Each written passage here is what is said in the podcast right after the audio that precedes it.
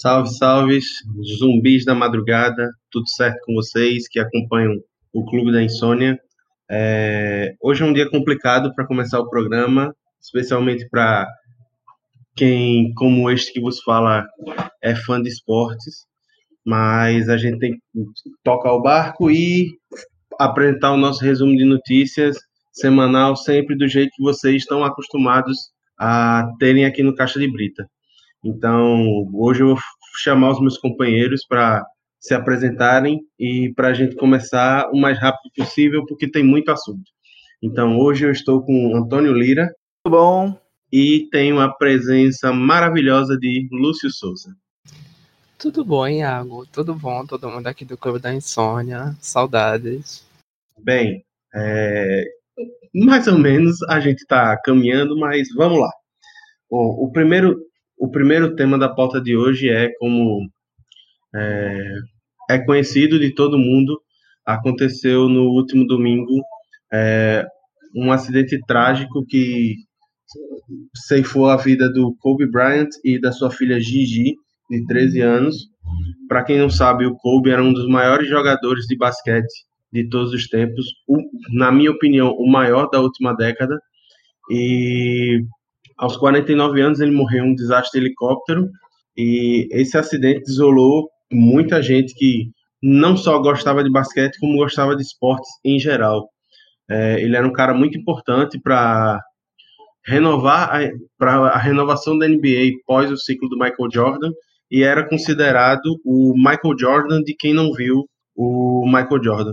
É, o Black Mamba ele foi, como é conhecido, foi escolhido 18 vezes para o jogo, o jogo das Estrelas, é, foi cinco vezes campeão da NBA e é, a perda dele significa muito, especialmente para torcedores do Lakers, clube no qual ele jogou durante toda a carreira.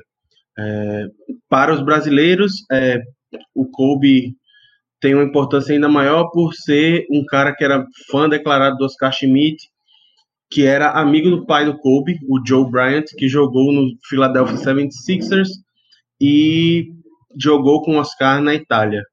O, ele deixa, além da filha Gigi que morreu, ele deixa esposa e outros três filhos. É, eu queria ouvir de vocês, é, dentro da proximidade que vocês têm com o esporte, é, para vocês, quem era o Kobe Bryant? Vou começar puxando por Antônio. Então, eu, não acompanho muito NBA, mas meu irmão acompanha, eu tenho uns amigos que acompanham, e de fato, assim, eu sempre acabava ouvindo falar muito dele, assim, seguindo as pessoas no Twitter, né, e sempre o nome dele acabava aparecendo muito, assim, para mim. Tanto que quando eu soube da morte dele, eu fiquei já pensando no, nos meus amigos, né, que, enfim, gostavam muito, enfim. E é triste, é sempre triste quando esse tipo de coisa acontece, né, sempre triste, e principalmente você pensar no, no cara que estava no auge, né, enfim que ainda tinha muita coisa para fazer, enfim, é complicado, complicado. Muito triste. Lúcio, tu conhecia o Kobe? É, conhece alguém que gosta de basquete, gosta do esporte? É, tem alguma coisa para falar sobre ele? É, aliás, não exatamente no auge, né? Porque, enfim, a carreira dele já, ele já estava na carreira há muito tempo, mas ainda assim, né? Ele ainda, ainda tinha o que fazer. Pois é, ele se despediu da NBA em 2016, mas ainda assim era um cara muito respeitado e especialmente por ontem é, o LeBron James, um, para muitos o segundo maior jogador de basquete de todos os tempos, é, tinha ultrapassado a marca do Kobe em pontuação na liga, se tornando o terceiro maior pontuador e deixando o Kobe como o quarto maior pontuador da liga. Eles agora perdiam apenas para o Karim Abdul-Jabbar e para o Cal Malone. E aí, assim, é, no, um dia após ter a marca superada. O Kobe nos deixa. É o único jogador a ter dois, dois números aposentados por uma mesma franquia, o que é tradição no basquete americano, quando um jogador faz história no time. Ele tem o seu número aposentado, ou seja, ele tem o número 8 e o número 24 aposentados pelo Lakers, e como homenagem a ele, outra franquia na qual ele nunca jogou, que é o Dallas Mavericks, aposentou o número 24 para homenagear o Kobe. Além disso, é, foi comum ter visto na rodada de hoje, domingo, é, da NBA, muitos dos jogadores é, muito tristes, isolados, é, na partida entre San Antonio Spurs e Toronto Raptors. Os dois times é, estouraram as posses de bola, que duram, por coincidência, 24 segundos, que era o número que o Kobe usava, para homenagear o jogador. E muito se comentou que, diante de uma tragédia dessas, não deveria nem ter acontecido, nem terem acontecido os jogos que, a, que rolaram normalmente neste domingo. Mas voltando, e aí, Lúcio, o que é que tu tem para falar sobre? É, o que é que tu conhece do Kobe? Olha, amigo, sendo bem sincero, eu não conhecia o Kobe, é, mas não tenho contato dentro da minha bolha, mas ao longo do dia, hoje no Twitter principalmente, é, deu pra ver tipo, como era uma figura importante dentro do. Não somente dentro da NBA, mas para todo mundo que acompanhava o esporte era uma figura muito importante para toda uma juventude, né? Então, é... mesmo não tendo contato, é perceptível como é uma perda muito grande para de proporções enormes para muita gente que acompanhava o trabalho dele. Bom, então, já que abrimos o, o programa com essa nota triste, acho que nada mais justo do que colocar é, as últimas palavras do Kobe como jogador de basquete para encerrar essa primeira parte do programa, quando ele se despede do esporte, é, para o qual, segundo ele próprio, ele entregou o corpo, a mente, a alma e o espírito. Então, que a família seja confortada, que os fãs tenham muito conforto e que ele que o seu legado permaneça.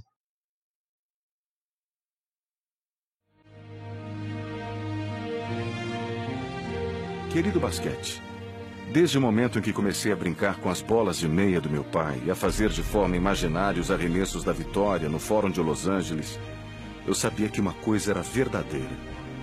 Eu me apaixonei por você.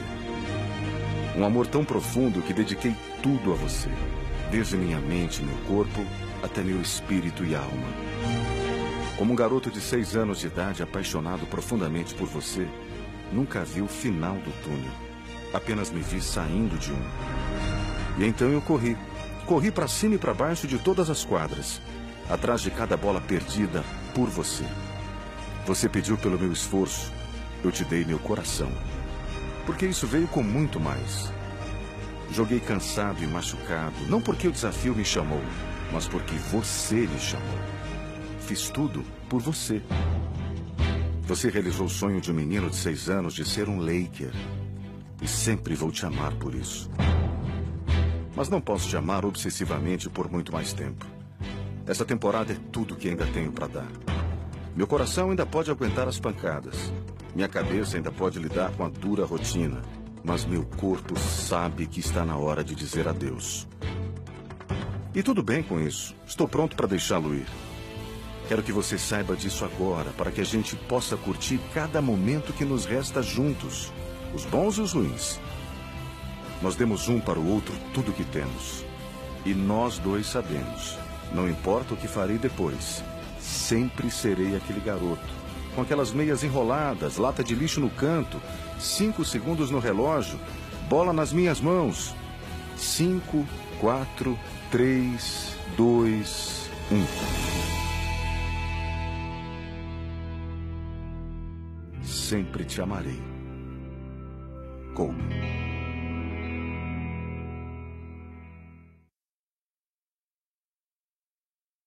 Passada a nossa homenagem ao Kobe Bryant, é, vamos começar com a nossa nosso primeiro segmento do programa, que é a nossa parte de cultura. Editor, solta a vinheta.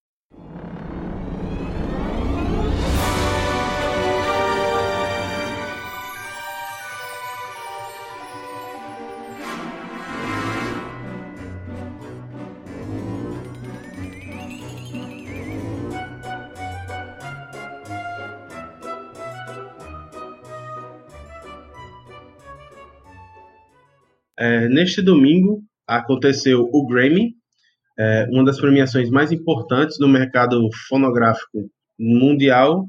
E, mais uma vez falando do Kobe, houve uma homenagem a ele, em que Alicia Keys e a banda Boys to Men cantaram a música é, It's Hard to Say Goodbye, é difícil dizer adeus, para homenageá-lo num evento que aconteceu no Staples Center, casa dos Lakers, onde o Kobe jogou durante toda a carreira. E aí, assim, é, a premiação contou com performance da Camila Cabello, que é ex-50 Harmony, da Billie Eilish, do Jonas Brothers, do Tyler, The Creator, da Lizzo e vários outros artistas. É, a Alicia Keys foi a apresentadora do, do, da premiação. E aí eu queria que vocês, Antônio e Lúcio, falassem um pouco sobre quem, quem, eram, quem eram os mais badalados, quais eram os principais prêmios, quem vocês acham que bombou nessa premiação. Vou começar por ti, Lúcio. E aí, o que, que tu achou do Grammy? Uma bomba sem precedentes, amigo. Por mim acaba essa premiação. Brincadeira. É, um dos destaques da noite, assim, né? Tipo, muita gente vibrou foi que a Liso finalmente tá tendo um reconhecimento, assim, por parte da academia, né? Da parte mais mainstream da indústria musical. Porque a Liso vem se arrastando desde 2016 com é, os trabalhos mais recentes dela. E, tipo, ela só veio estourar agora em 2000, 2019 pra cá, sabe? Da metade de 2019 pra cá principalmente com Truth Hurts e com o lançamento da versão deluxe do álbum dela, que é o. Ai, como é o nome? Cause I Love You, Porque Eu Te Amo. Ela lançou a versão de luxo do álbum, que inclusive ganhou o prêmio de melhor álbum de música urbana nessa edição do Grammy. E a Lisa, que também venceu a categoria de melhor performance pop solo com Truth Hurts. Ela fez um discurso breve, e se não me falha a memória, se não me engano, ela fez uma rápida homenagem ao Kobe Bryant também durante a recepção do prêmio, né? E aí, tipo, eu não tenho tantas expectativas assim. Eu, não, eu, na verdade, não acompanho tanto mais música. Indústria. A indústria musical norte-americana no todo. Tipo, eu. Eu acompanho bem low-key as coisas assim, sabe? Tipo, eu acompanho os artistas que eu gosto e não vejo tanto premiação, essas coisas, acaba me desligando bastante do Grammy. Eu não tava acompanhando a, a, premiação ao vivo, só vi as pessoas tretando, tretando por causa de diva pop no Twitter. Mas, além da Lisa, que é que foi um dos destaques da noite, muita gente torcia muito para que ela tivesse essa, essa vitória, né? É, a gente destaca também o Lil Nas X, que ganhou com ganhou o prêmio de melhor performance duo que inclusive é um feat com o pai da Miley Cyrus, o Billy Ray Cyrus. É, acho que outro destaque importante, eu não lembro. Teve Jonas Brothers, que todo mundo assim achou a performance deles bem bem sensal. Fora isso, até agora, acho que não teve nenhum grande momento nesse, nesse Grammy, sabe? Tiveram alguns álbuns que foram injustiçados. Mas é isso. Eu não, não tive tanta expectativa com esse Grammy, tô bem desligado. Até agora, poucas pessoas, assim, levaram algo que me fizesse torcer e vibrar. E tu, Antônio, tem alguma coisa pra falar? É, eu também tô meio por fora. É, eu acho que é o que eu tinha falado até na, na última. Na última.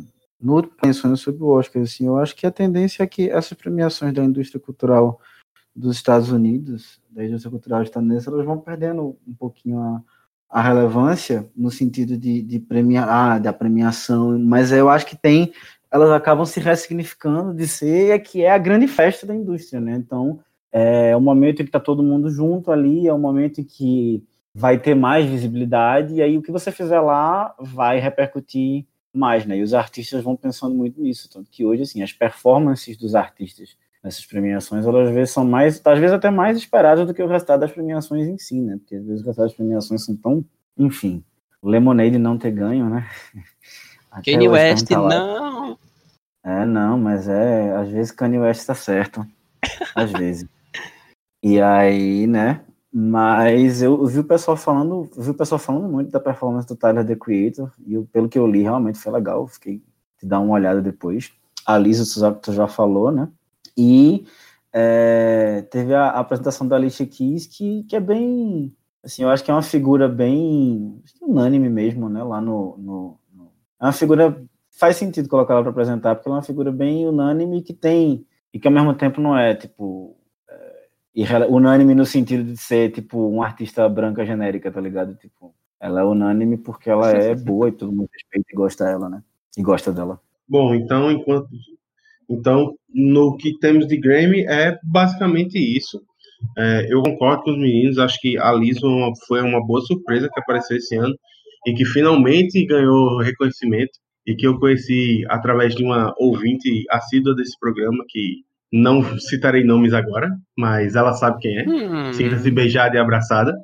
E aí é, eu queria destacar o, a melhor performance de rock para uma banda que é para mim é fora do cenário que a gente está acostumado. A bandas de rock sempre ganham, que é a Cage the Elephant, que para mim toca mais é, dentro de um cenário indie e que conquistou um Grammy de melhor álbum de rock do ano. Então assim, foi algo que me surpreendeu.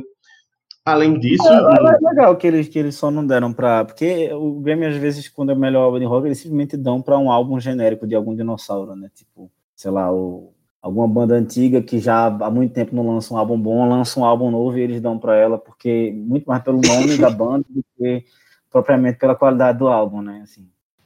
Sou, sou suspeito para falar porque eu gosto de dinossauros. Mas. É, eu, gosto, eu gosto de dinossauros. Agora, agora você vai ver um show do ACDC hoje. Você vai querer que eles toquem para você a música do último disco dele, você vai querer Back in Black. Pois é, é isso é aí. Falando, isso aí é uma coisa bem relevante para pensar. E aí, outra coisa que, bem dentro do meu nicho, do meu cenário, eu vi que o Kill Switch Engage, que era um dos favoritos ao Grammy, é, não ganhou o álbum de melhor performance metal e perdeu para o álbum do Tool, que também é bastante bom, só que por ser uma banda não tão conhecida, é, acaba que sendo surpreendente. Mas é interessante ver. É legal do, um... É legal do Grammy, né? Porque tem, tem, tem muitas categorias, assim. Então, esses prêmios que às vezes não, não, não, não tem tanto destaque no, na lista gerais, ou que não é o que a galera tá comentando no Twitter, às vezes ainda são, assim, relevantes, né? Porque, por exemplo, eu imagino, é, o country, heavy metal, são gêneros que têm um, uns públicos mais, assim, cativos e, enfim, fiéis, vamos dizer assim. Lúcio, o que é que você tem para dizer como Little Monster da vitória da Lady Gaga com as músicas do filme dela com o Bradley Cooper? Amigo, sem te informar, mas isso aí de que eu sou Little é fake news. Longe de mim ser Little Monster, amigo. Eu quero distância eu, base. Eu sei, só falei para provocar. Você gosta de colocar palavras na minha boca, né? Mas olha. Eu não, jamais. Jamais, amigo. Trabalho com jornalismo sério, não faço esse tipo de coisa. Amigo, eu vou Jornalismo evitar... verdade. Bom, eu vou evitar dar opiniões sobre essa fase da Gaga, porque eu não quero que o podcast seja cancelado por, um gay, por alguma gay básica do Twitter. Ah, mas eu dou, eu dou essas opiniões, pelo amor de Deus, minha gente. Não, vamos falar, vamos falar. De, a, a menina, assim, ela começa, o primeiro, a coisa dela é assim, we're plastic, but we still have fun. Quer dizer, ela tem toda uma estética de tipo, sim, a gente é pop, é plástico, mas há uma arte nisso isso é divertido também, isso é para ser valorizado também. Aí tem toda a ressignificação lá da pop art, do Andy Warhol, que goste ou não, pelo menos ainda é nisso. E aí, assim, do, do, do, do jazz, aquele disco de jazz para cá, e Joanne e tudo, é só assim, ela tá caminhando cada vez mais a passos largos para se tornar uma cantora hollywoodiana branca genérica, sabe? E é tipo. Pois é. Ah, ok, a música é boa, ela canta um timbre muito bom, ela compõe as músicas, é legal, Shallow, todo mundo gosta, mas, tipo, a potência dele com o artista era inclusive algo que negava isso. E agora ela vai para isso porque, enfim, é mais é fácil também, né? Mais fácil também. Pois a é, gente né? se acostumou agora a ver Lady Gaga, tipo, se apresentando, tipo, fazendo essas coisas assim. Lady Gaga, antigamente, assim, porra, quando Lady Gaga apareceu, assim, a roupa que ela usava era notícia, tipo, toda a aparição pública. Ela era uma artista que entendia que as aparições públicas dela faziam parte do, do, da arte que ela estava colocando, né? Da, da, performance dela. A performance dela com os fãs no Twitter, a coisa do. do, do, uma das primeiras pessoas, assim, que quando o Twitter estava começando a, a, adquirir mais gente, se apropriou disso e, e, fez a coisa do fandom com o Little Monsters e tal, foi ela, né? Lady, os Little Monsters e a Lady Gaga elas são muito definitivos, muito assim, importantes na, em, uma, em uma virada que rolou aí no, no final da década passada para o começo. No final da década retrasada, porque, enfim, né? Esse, é, é, eu não vou entrar na polêmica da década agora, mas enfim, se você, tá, se você não concorda, você está errado. Não, brincadeira. É, e aí, na virada da, dos anos 2000 para os anos 2010, né? E aí agora, bom, é só né, Juntos e Shallow Now, e Jazz, é e Country, e, É, tipo, assim, se eu quisesse ver isso, eu, ficava, eu pegava o DVD da Noviça Rebelde e botava pra ver, né? Assim, eu, a Maia ela vai ser mais Ai, uma, né? Tá sou mais suspeito, pois vou discordar de Antônio no- novamente. Eu acho bem legal essa nova fase dela. E, inclusive, gostei bastante do CD dela com Tony Bennett. Mas é só isso aí mesmo. uma. Eu gostei, meu eu gostei do. CD com, CD com Tony Bennett, eu gostei. Mas, assim, é dentro de uma proposta que é diferente, que não era o, o diferencial dela. O que fazia ela ser diferencial era. Tá entendendo? Tipo, ela não veio já uma Dolly Parton. Ela. Caralho, velho. Eu não quero me estender muito falando sobre Gaga, tem muita coisa pra gente falar ainda nesse programa. Mas. Eu acho que ela meio que se perdeu nessa personagem que ela tinha. E hoje. É a mesma coisa que a gente, sei lá. Se a gente pegasse uma Pablo Vittar. Pablo não. Anitta. é, acho que é mais condizente. Porque Pablo. Acho que Pablo é trans, tá, tá num lugar muito, extremamente diferente. É tipo a Anitta, sabe? Tipo, a coisa da afroconveniência da Anitta. É, ela era uma coisa que era mais diferente. Era, ela veio do funk e tal, caralho, a quatro. E aí, hoje a gente vê ela indo num, num caminho que é mais palatável para pro mainstream, sabe? Mas eu também mas eu gosto, apesar, de, apesar disso, eu gosto do disco com o Tony Bennett. Mas justamente assim, eu pensava que o disco com o Tony Bennett fosse ser um projeto, tipo, paralelo, assim, né? Tipo, ela gravou e ela canta muito bem, ela é uma puta cantora, uma puta vocalista, e ela cantando jazz fica massa. O problema é que, assim, ela resolveu continuar fazendo isso no- nos outros discos todos, né? Aí ser cancelados. Ah, com certeza seremos cancelados, viu? Bom, é, depois, depois dessa discussão muito eloquente sobre a Lady Gaga, a gente vai falar sobre uma coisa que tem tudo a ver com a obra dela, que é o Carnaval de Recife. O Carnaval de Recife teve a sua programação é, divulgada na última semana e trouxe várias atrações inéditas, só que não. E, mas mesmo assim é uma festa que todo mundo vai, todo mundo pula, todo mundo brinca e tá tudo certo.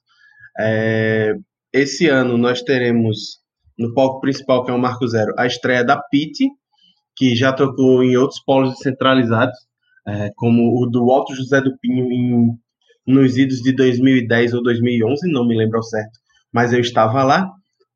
Fui para ver Volver e acabei vendo a Pete também. E vamos ter também a volta do Lenine, que vai tocar no palco principal na terça-feira, junto com Elba Ramalho e Alceu Valença, já ações, tra... ações não, atrações tradicionais, quase que não sai, da noite. E por fim, o que me deixou mais tocado, o que vai me levar, me tirar de casa para ir na segunda-feira para o Marco Zero, que é o último show do Skank no Carnaval de Recife, marcando a turnê de encerramento da banda.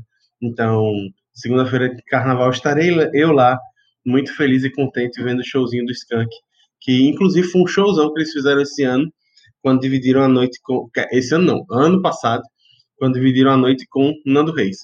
Mas, Antônio e Lúcio, o que, que vocês acharam da programação do carnaval? Só vai dar o Zemo. Então, é, teve um. Também teve uma coisa legal, é que teve a, a Musa, né? No, no primeiro dia, na abertura do, do carnaval, que é o. Primeira vez que se tem uma. Tirando. Acho que no ano passado você teve uma parte do show que teve uma homenagem na, na abertura, e aí teve alguns artistas de brega. Mas é a primeira vez que vai ter um show de um artista de brega no palco principal do Marco Zero, que diz muito sobre o Recife, porque o, no, se você não é de Recife, você está ouvindo, mas o, o, Carnaval do Recife, pelo menos desde os anos 2000, ali, quando estava rolando o governo Lula, Eduardo Campos, João Paulo, prefeito aqui do Recife e tal, você tem a ideia do carnaval multicultural, que é um carnaval que tem todo tipo de show, e o brega é um, um gênero musical daqui, que sim, tem uma variação paraense, mas a gente tem o nosso brega daqui, e mesmo sendo um carnaval multicultural, aparentemente a prefeitura nunca tinha dado espaço, e agora esse espaço foi dado, ainda é um espaço que poderia ser um pouco maior, mas e ainda há um pouco de algumas controvérsias, né? Você tem, por exemplo, o pessoal estava reclamando no Twitter que a Gabi Amarantos, ela tá há sete anos, ela acho que desde 2014 todo ano tem aula lá, né? E, é, e de fato, assim, nos últimos anos eu, eu percebo que houve, não sei se um esvaziamento ou uma, parece às vezes que eles estavam fazendo a programação no automático, sabe? Colocando e aí, assim, teve J Quest vários anos seguidos, nada contra J Quest, mas assim, Por que Jota Quest vai estar tá, vai tá ser marca, marca carimbada no Carnaval do Recife, sabe? É um carnaval multicultural, ok, mas aí um ano, se você pensando assim, pop rock, um ano você bota Skank, um ano você bota Jota Quest, outro ano você bota outra coisa, mas carnaval multicultural, tem tanto artista no Brasil, tem tanto artista fazendo show no carnaval e você acaba repetindo, fica muito difícil da gente, inclusive, não, não suspeitar, e claro, eu não estou falando isso, não estou supondo nada, e nem estou acusando ninguém de nada, mas fica muito difícil não suspeitar de que há alguma irregularidade, alguma irregularidade na questão da escolha dos artistas e na questão financeira, enfim, né? Mas Pete eu achei legal que vai ter Pete, porque é um show bacana para o palco principal do Marco Zero, assim, e, e, apesar de ter gente que não gosta muito, mas eu gosto, acho Pete um, um artista muito massa, gosto pra caramba.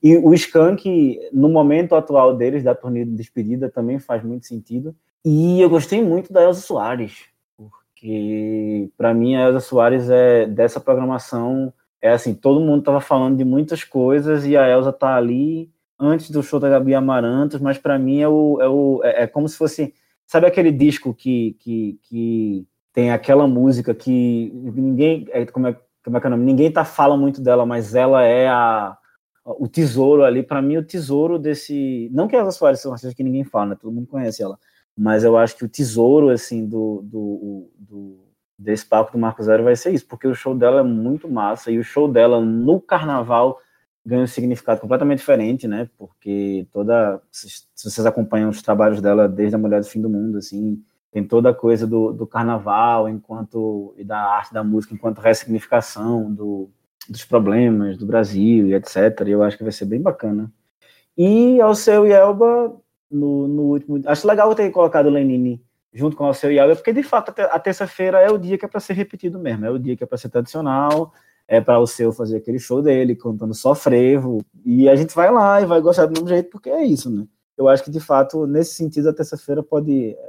A vibe dela é essa coisa da, mais da tradição mesmo. Agora eu não sei, assim, pensando de. Já teve já foi melhor. O palco Marco Zero já foi melhor, assim. Pensar no quantidade de shows que já teve, assim. Eu me lembro de um ano que teve Caetano Veloso, né? Quer dizer, Caetano Veloso, você vê, não é um artista que é indie, sabe? Mas assim, mas é um artista que você. É legal você colocar no carnaval. Tem tanto artista brasileiro, gente. Tanta, tanta opção, tanta coisa. Sabe? Enfim. E botar Ivete até não pode, não, porque se botar Ivete aí não, né? vai ter axé, aí vai ser absurdo, aí vai ser o fim do mundo, porque não pode ter música de Salvador. Eu acho que ela nem vem, na real. É.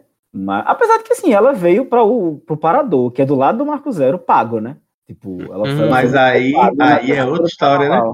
É, mas Falando... assim, quem deu dinheiro para ela, enfim, não vou, não sei como é que funciona essas coisas, mas eu acho que. E aí, assim, a, a, porque assim, o carnaval ele se pretende ser um carnaval que ele é multicultural e ele tem vários polos, então ele é descentralizado. Tem polos espalhados pela cidade do Recife. Ok, mas o Marco Zero, pô, o nome, é o palco principal, o do Marco Zero, do carnaval que se pretende, o maior carnaval, não sei o quê. Eu acho que as pessoas deviam levar um pouquinho mais a sério. Eu acho que as pessoas deveriam levar um pouquinho mais a sério.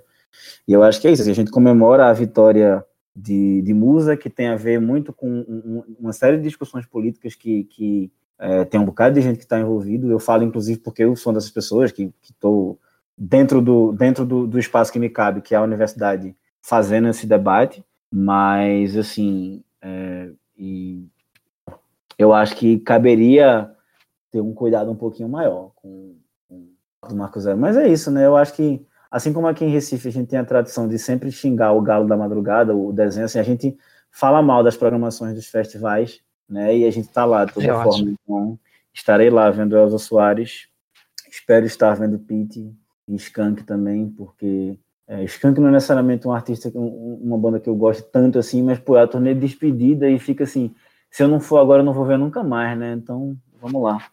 E Asa Soares, é, é maravilhoso, e Musa, enfim. Aproveitando que falaram de indie e de, dos palcos descentralizados, né?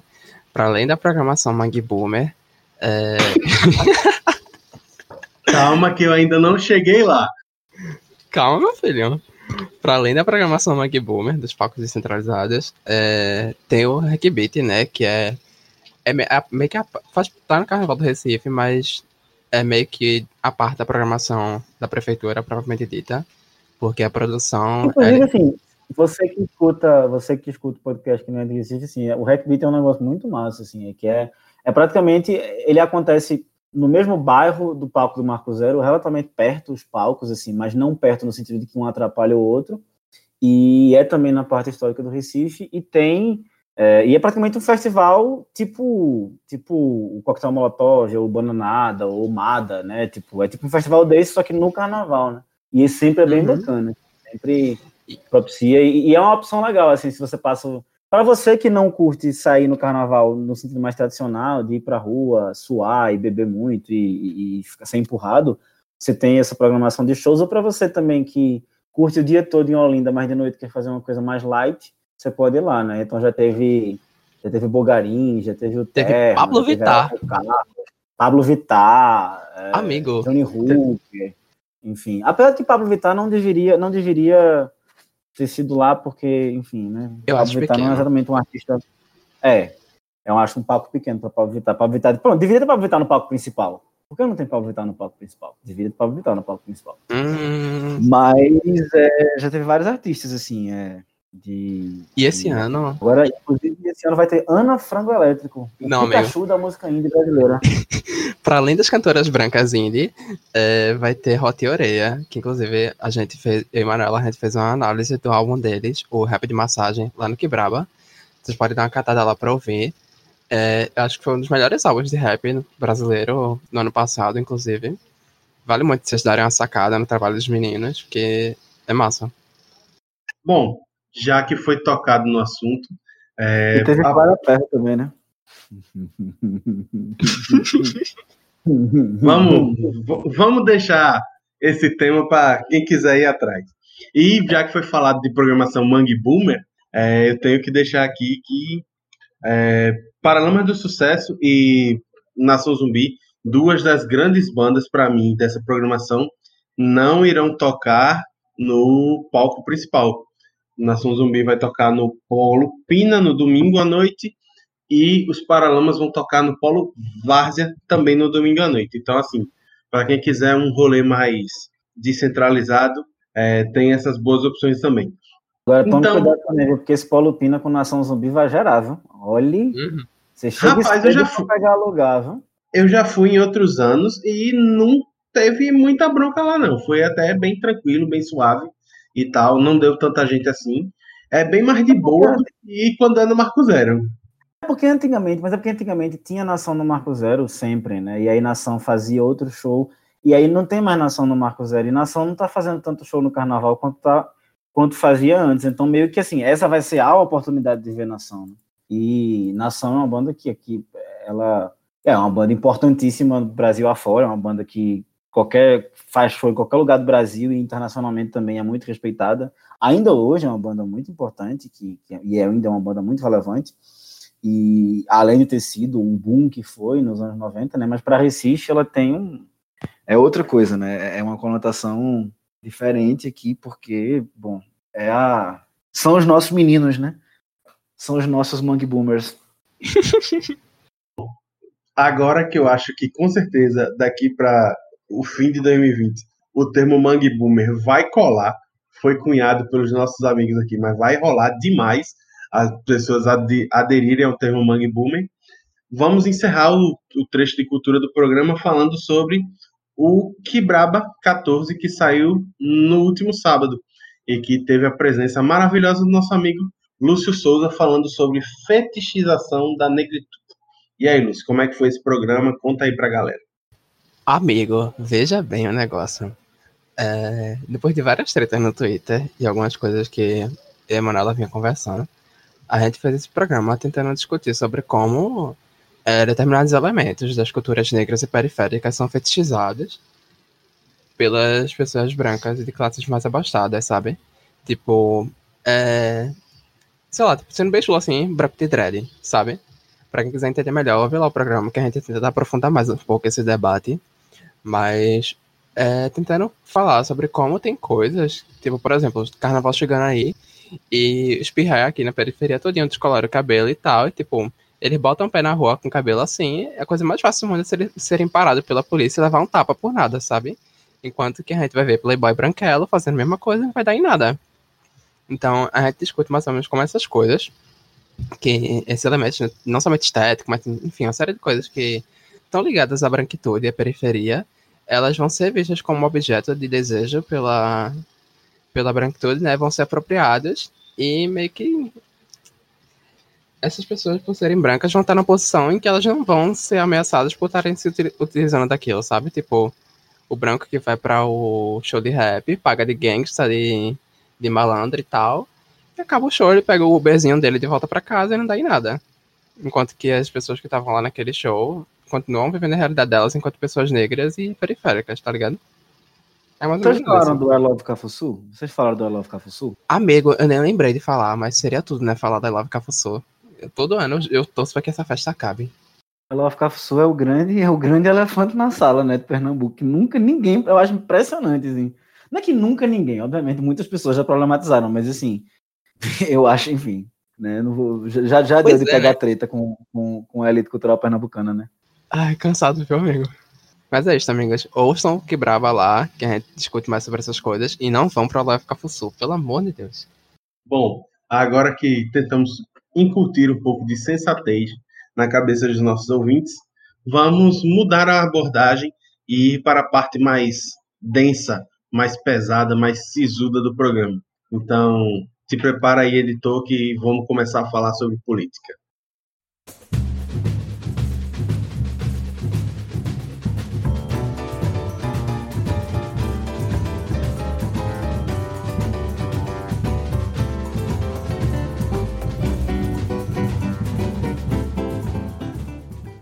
No caso, agora é literalmente a parte mais sisuda do programa, né? Pois é, rapaz. Parece que tá dando problema pro pessoal entrar na universidade pública agora, né? Ai, nossa, sério que fizeram esse trocadilho? Horrível. Pois é, infelizmente o espírito de Diego Borges habita entre nós, então a gente não podia ter deixado essa passar. Mas. É... Aquele homem é uma inspiração para mim. Antônio, melhor, hein, Antônio? Assim, assim não dá, não. Mas, é, graças ao nosso competentíssimo ministro da Educação, que está jogando para a gráfica, a gráfica que joga de volta para ele e assim vai, é, os candidatos que prestaram o Enem em novembro do ano passado ainda não sabem se vão ou não poder entrar na universidade utilizando a nota da prova, pois o SISU, é, Sistema de Seleção Unificado do governo federal, que usa o Enem como base das notas para a adesão dos estudantes na Universidade Federal, está paralisado devido a erros na confecção e correção da prova. Bom, é, eu não sei, eu não sei, Antônio, mas Lúcio, se eu não me engano, é da geração Sisu, né? E desculpe, Antônio, se estou lhe chamando de velho por, por causa disso, mas é, eu não sou da geração, eu não sou, então, eu fiz vestibular antes do SISU e tal, e mais as duas vezes em que entrei na universidade, entrei pelo SISU. Então, assim, eu sei como é a expectativa, a preparação, e imagino que está passando na cabeça de muitas dessas pessoas, e eu acho um absurdo que um governo que ia, diz que ia pregar pela organização, pelo progresso, pelo por tudo, está fazendo uma coisa dessa com os cidadãos e ainda mais está impedindo o acesso de pessoas à universidade por causa de erros próprios. Então, fica aqui o meu xingamento, o meu protesto e tomara que o Weintraub ponha a mão na consciência, que a gente sabe que não vai rolar, mas que ele saiba Cara, que isso, isso é foi a gota d'água é e que ele devia pedir a boa e velha demissãozinha, né? Pegar os panos os panos de bunda, botar a viola no saco e sair, porque realmente não dá para admitir uma coisa como essa que está sendo feita com é, o Sisu.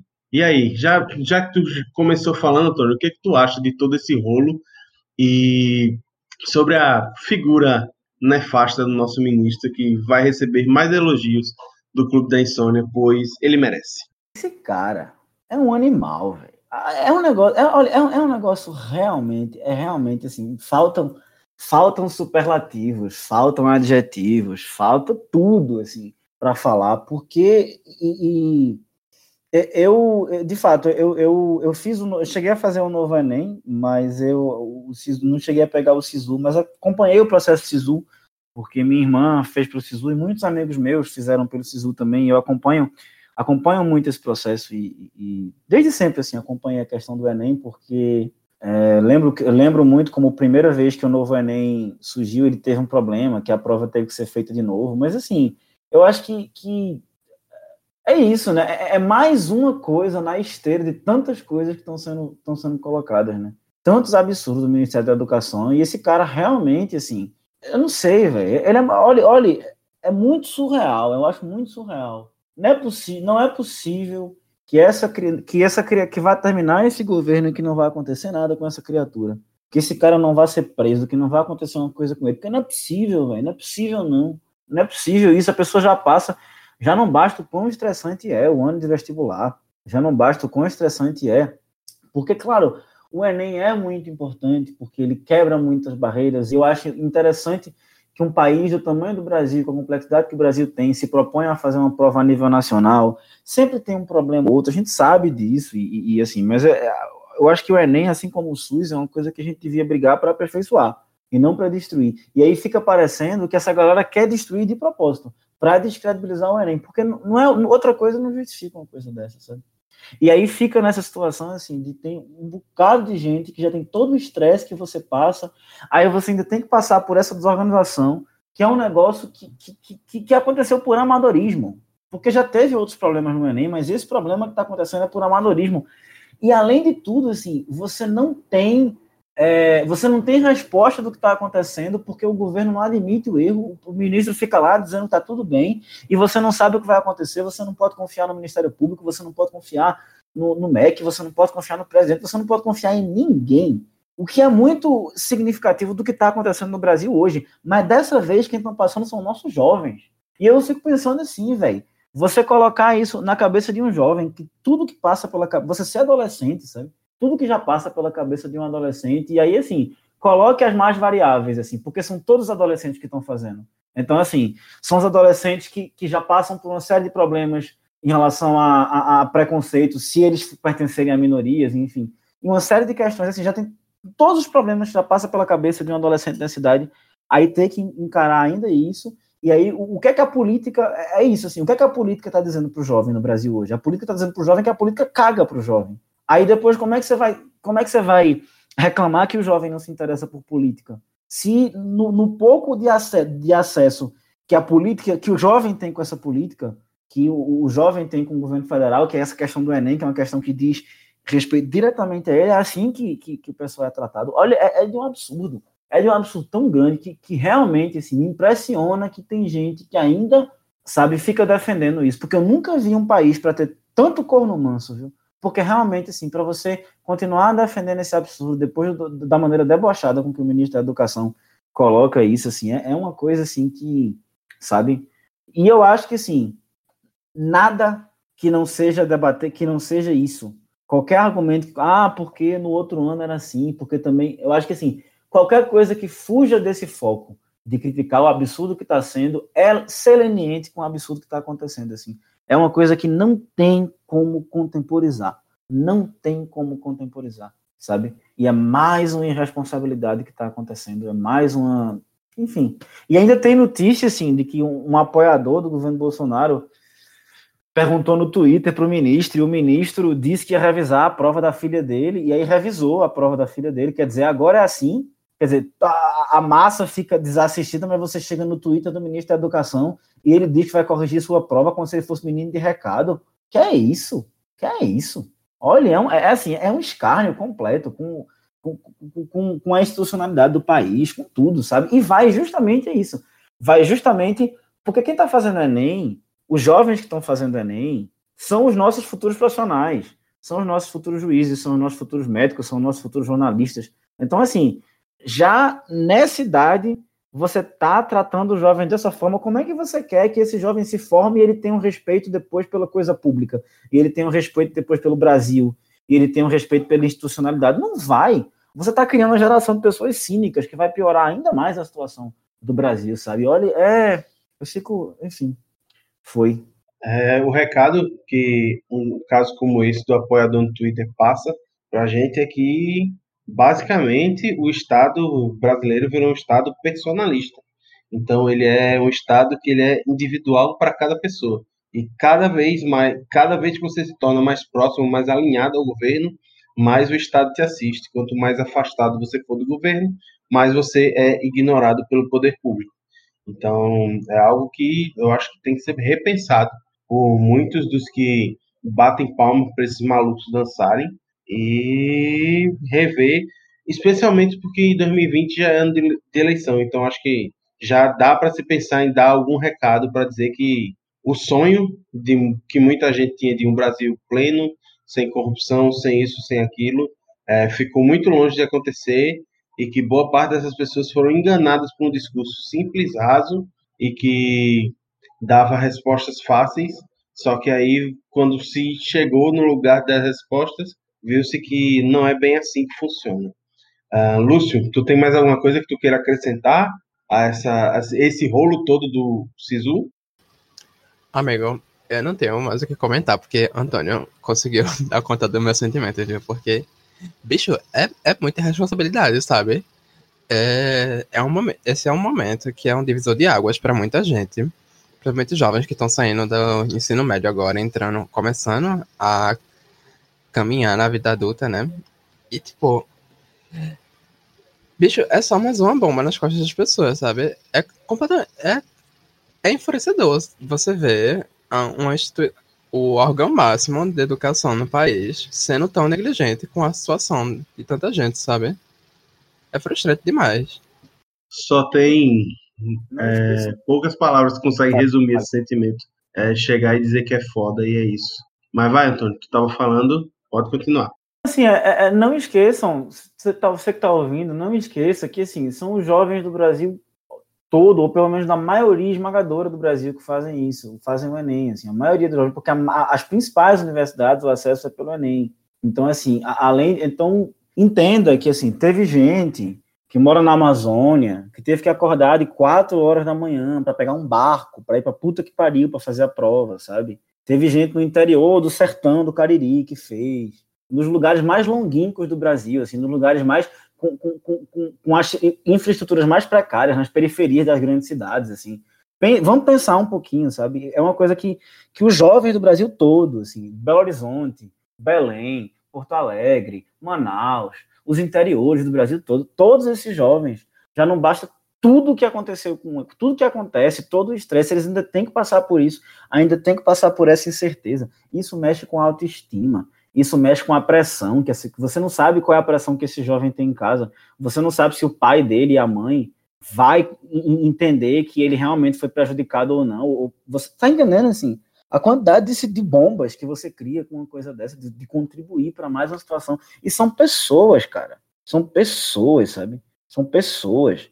É de você entender que você, eu não sei se algum eleitor do Bolsonaro escuta esse podcast, mas assim, você que se escutar, você eleitor do Bolsonaro, assim, você, por causa da sua negligência em acreditar num discurso fácil, você contribui para esse tipo de coisa estar tá acontecendo. Para esse tipo de coisa estar tá acontecendo. Porque a gente teve problema no começo do Enem, mas assim, a gente teve Enem com Lula, teve Enem com Dilma, teve Enem com Temer. Agora, assim, esse tipo de negligência, desse jeito, assim, com o ministro abertamente debochando. Você entra no Twitter dele, tá lá escrito meu Twitter, minhas regras. Aí ele fica dizendo que quem tá reclamando é, é, é esquerdista de partido radical. Minha gente, bota a mão na consciência. Olha o que a gente fez com o nosso país. Olha o que a gente fez com o nosso país. A gente não vai fazer nada para isso. E vocês que, que, que, apoiaram isso vão continuar apoiando esse absurdo. Olhe. Bom, é isso aí. Mas, é, infelizmente, os nossos problemas políticos não acabam. E a gente tem o dever de colocar aqui para vocês que é, a principal dupla do governo federal pode estar de, com data de separação prevista. Porque o Bolsonaro deixou em aberto a possibilidade de retirar do super-ministro Sérgio Moro, que é responsável por Justiça e Segurança Pública, a parte da segurança pública e do combate ao crime organizado, coisa que desagradou o juiz investigador promotor e que sinalizou que caso isso aconteça, ele pode deixar o governo federal, fazendo com que haja uma, um, um crescimento ainda maior da falta de credibilidade no governo. É, a gente sabe que muito, há uma grande há uma insatisfação crescente com o governo Bolsonaro. É, muitos dos que votaram nele para, para não votar no PT e para tirar o PT do poder já começam a achar que há muitos problemas no governo. E aí, assim, essa saída do Moro pode minar ainda mais a popularidade do Bolsonaro. E aí, Lúcio, o que, que tu acha que pode acontecer caso o casamento Moronaro desabe? Eu não sei o que comentar. Bem, e aí, Antônio, o que, que tu acha? O casamento Moro-Bolsonaro ele tem dois lados, né? Tem um lado do Moro e o lado do Bolsonaro. No lado do Bolsonaro, meu Deus, eu, vou, eu não vou defender Bolsonaro, não, mas assim, eu só vou nunca, longe de mim, mas assim, do lado do Bolsonaro é coerente, faz sentido que ele tenha chamado o Moro para o governo dele. Porque ele é eleito com a bandeira anticorrupção e ele chama para participar do governo dele o, o, a pessoa que mais representa, pelo menos no imaginário popular, ou em certos imaginários populares, né, porque de fato uma outra parte da população o odeia, é, representa esse combate à corrupção. Ele é a figura que está representando isso. Então, quando Bolsonaro o convida, é uma estratégia política que faz sentido do ponto de vista do governo Bolsonaro e de Bolsonaro. Só que o Sérgio Moro aceitar, assim, é, e, tentando propor uma análise, uma análise fria agora, mas tenta, você pensa assim, mesmo que não houver, que não tivesse havido nenhuma irregularidade na prisão de Lula, que não tivesse havido nenhuma irregularidade na maneira como a, como a Lava Jato foi conduzida, politicamente falando, você é o que você representa e, é, e, as suas atitudes também dizem a respeito do que você representa. É muito em um país sério, um, o juiz que, graças à decisão dele, um presidente ou um, um candidato à presidência deixou de concorrer, vira ministro do candidato que foi favorecido por isso, porque é importante lembrar que as pesquisas estavam dando que Lula ia ganhar. Quando Lula saiu da eleição, Bolsonaro ganhou. Ou seja, mesmo que não tenha sido a intenção de Moro, mesmo que não tenha, mesmo que Bolsonaro não tenha nada, mesmo que não tenha nada a ver, ainda assim, você assumir um cargo num governo que foi diretamente beneficiado por uma decisão sua enquanto juiz, que deveria ser uma decisão imparcial, mesmo, claro, a, a imparcialidade na justiça é um mito, mas tentando colocar isso, essa coisa como pressuposto para a gente poder conversar, já é um absurdo. Já é um absurdo. E claro que Sérgio Moro é um político. Ele é nem um político, é um politiqueiro, assim. É, ele, é claro que ele está fazendo isso. E ele é essa figura, né? Ele é essa figura que, com perdão a quem ainda acredita nele, mas assim, é uma figura medíocre. É uma figura medíocre, é um concurseiro medíocre que, que, que mal sabe articular a palavra direito, que não é inteligente, que é, sabe? E que está lá e que viu em tudo isso uma oportunidade de aparecer. Muita gente não gosta daquela série do, do José Padilha, o mecanismo, e de fato ela tem muitas coisas problemáticas, mas eu acho que tem uma cena que ela retrata o personagem de Sérgio Moro que eu acho que é muito, muito significativa, que é ele ouvindo as pessoas fazendo o panelaço assim, e ouvindo isso e se sentindo muito foda, porque ele se acha né, que aquilo tá e você vê que tem uma coisa de ego ali muito forte. Ele foi fazer isso e aí, bom, ele, o Moro é mais um que foi enganado pelo Bolsonaro. É mais um que foi enganado pelo Bolsonaro. E, obviamente, o Bolsonaro, que é incompetente para muitas coisas, mas nesse sentido, ele, assim, ele sabe que o Moro quer cantar de galo e ele fez, tem feito o Moro passar por várias humilhações. Várias humilhações. E quem acompanha a política mais de perto sabe que coisas que simples como não convidar para uma tal situação, não fazer tal coisa são muito significativas dentro da política desse tipo de coisa, né? E aí agora o Moro está indicando que pode sair do governo. Não sei se, se vai acontecer ou não, mas, enfim, é, é. Eu não digo que é uma pena, porque eu acho que assim, ele merece isso, né? Você, você aceitou fazer isso e agora está sofrendo a consequência. Agora, no fim, o que. O, o que. Quem mais perde com isso é o Brasil, né? A institucionalidade brasileira. É, enfim, todas essas essas todas essas questões, né? E a gente vai ver o que está acontecendo, o que vai acontecer agora, né? De fato, é, é, em algumas pesquisas que foram saindo ao longo do ano passado, enquanto você via a popularidade do Bolsonaro decaindo, a do Moro ou crescia ou mantinha na mesma. Então você está vendo que há uma divisão aí. Abre-se um flanco argumentativo desse eleitor que votou em Bolsonaro poder pagar um pouquinho de doido e dizer que, tipo, não, eu só votei por causa de Moro e agora que Moro brigou com Bolsonaro, eu vou brigar com Bolsonaro, mas eu vou continuar estando certo, né? Porque é uma maneira de você continuar a manter o seu argumento sem admitir que você foi enganado por essa galera toda. Então, acho que abre-se um flanco aí agora, mas não sei, não sei, não sei se Sérgio Moro consegue, consegue se eleger, não. Talvez, assim, no Sul, no Paraná, senador, deputado, alguma coisa assim, mas agora fala em presidência de Sérgio Moro, duvido muito, assim. E eu acho, eu acho que a, tendência é, assim como os outros juízes valentões que houveram na, nessas operações pirotécnicas da justiça brasileira, a tendência é ele ser esquecido mesmo. Pode ser que não, né? Pode ser que eu esteja errado, mas eu acho que a longo prazo não vai. Enfim, eu acho que ele. E tinha muita gente, tinha muita gente que inclusive pelo outro lado, assim, que não gostava de Bolsonaro, que não votou em Bolsonaro, mas que tinha um respeito pela Lava Jato. Muita gente tinha um respeito pela Lava Jato e muita gente tinha um respeito pela figura do Sérgio Moro, e esse respeito ficou arranhado quando o, o Moro aceitou fazer parte do governo Bolsonaro. Então, o Moro hoje já não é a figura que era, né? O Moro hoje já não é a figura que era. Então, enfim. E aí, a, depois de falarmos sobre o muro, a gente tem que falar sobre a denúncia feita ao Glenn Greenwald, que expõe, que expôs o muro é, durante a operação Vaza Jato, contando os bastidores através de mensagens adquiridas do Telegram sobre como funcionava o grupo de procuradores, de juízes que eram responsáveis pela operação Lava Jato, que levou à prisão do Lula que era líder das pesquisas eleitorais até o momento na eleição de 2018. Então, o, o Glenn ele foi denunciado pelo Ministério Público, que órgão que está ligado ao Ministério da Justiça, sobre a acusação de é, comandar hackers que invadiram e roubaram mensagens e depois apagaram essas provas de roubo. Então, assim, está é, muito difícil se fazer jornalismo é, no Brasil atualmente. E, assim, ver um cara que teve a coragem do Glenn Greenwald ser atacado e tentar e intimidado pela direita é um negócio muito, pelo menos para mim, como aspirante a formando de jornalismo, é, é um negócio que me dói muito, porque eu paro e penso sobre o futuro da profissão enquanto esses caras estiverem dominando o governo federal.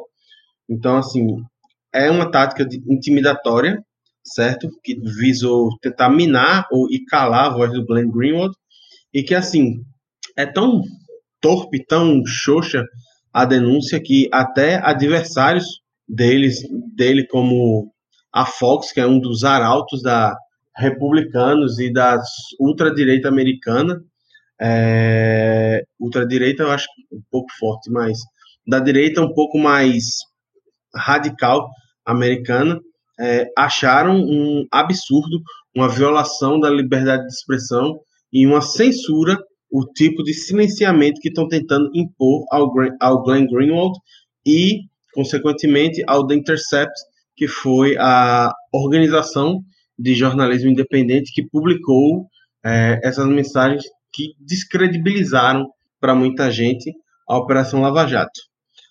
Lúcio, tu acompanhou essas denúncias, é, tu acompanhou o contexto de como aconteceu a Operação Vaza Jato, qual a tua opinião sobre essas denúncias, é, o que, que tu tem a falar sobre a figura do Glenn Greenwald e o serviço jornalístico que ele tem prestado ao Brasil na sua estada por aqui. E aí, o que, que tu tem a dizer?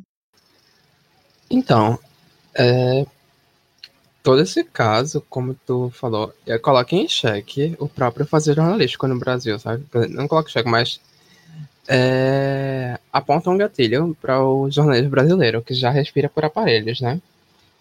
E a gente vê uma figura como o Glenn Greenwald, que é reconhecido internacionalmente, premiado, já ter é, co coberto casos de corrupção internacional, enfim.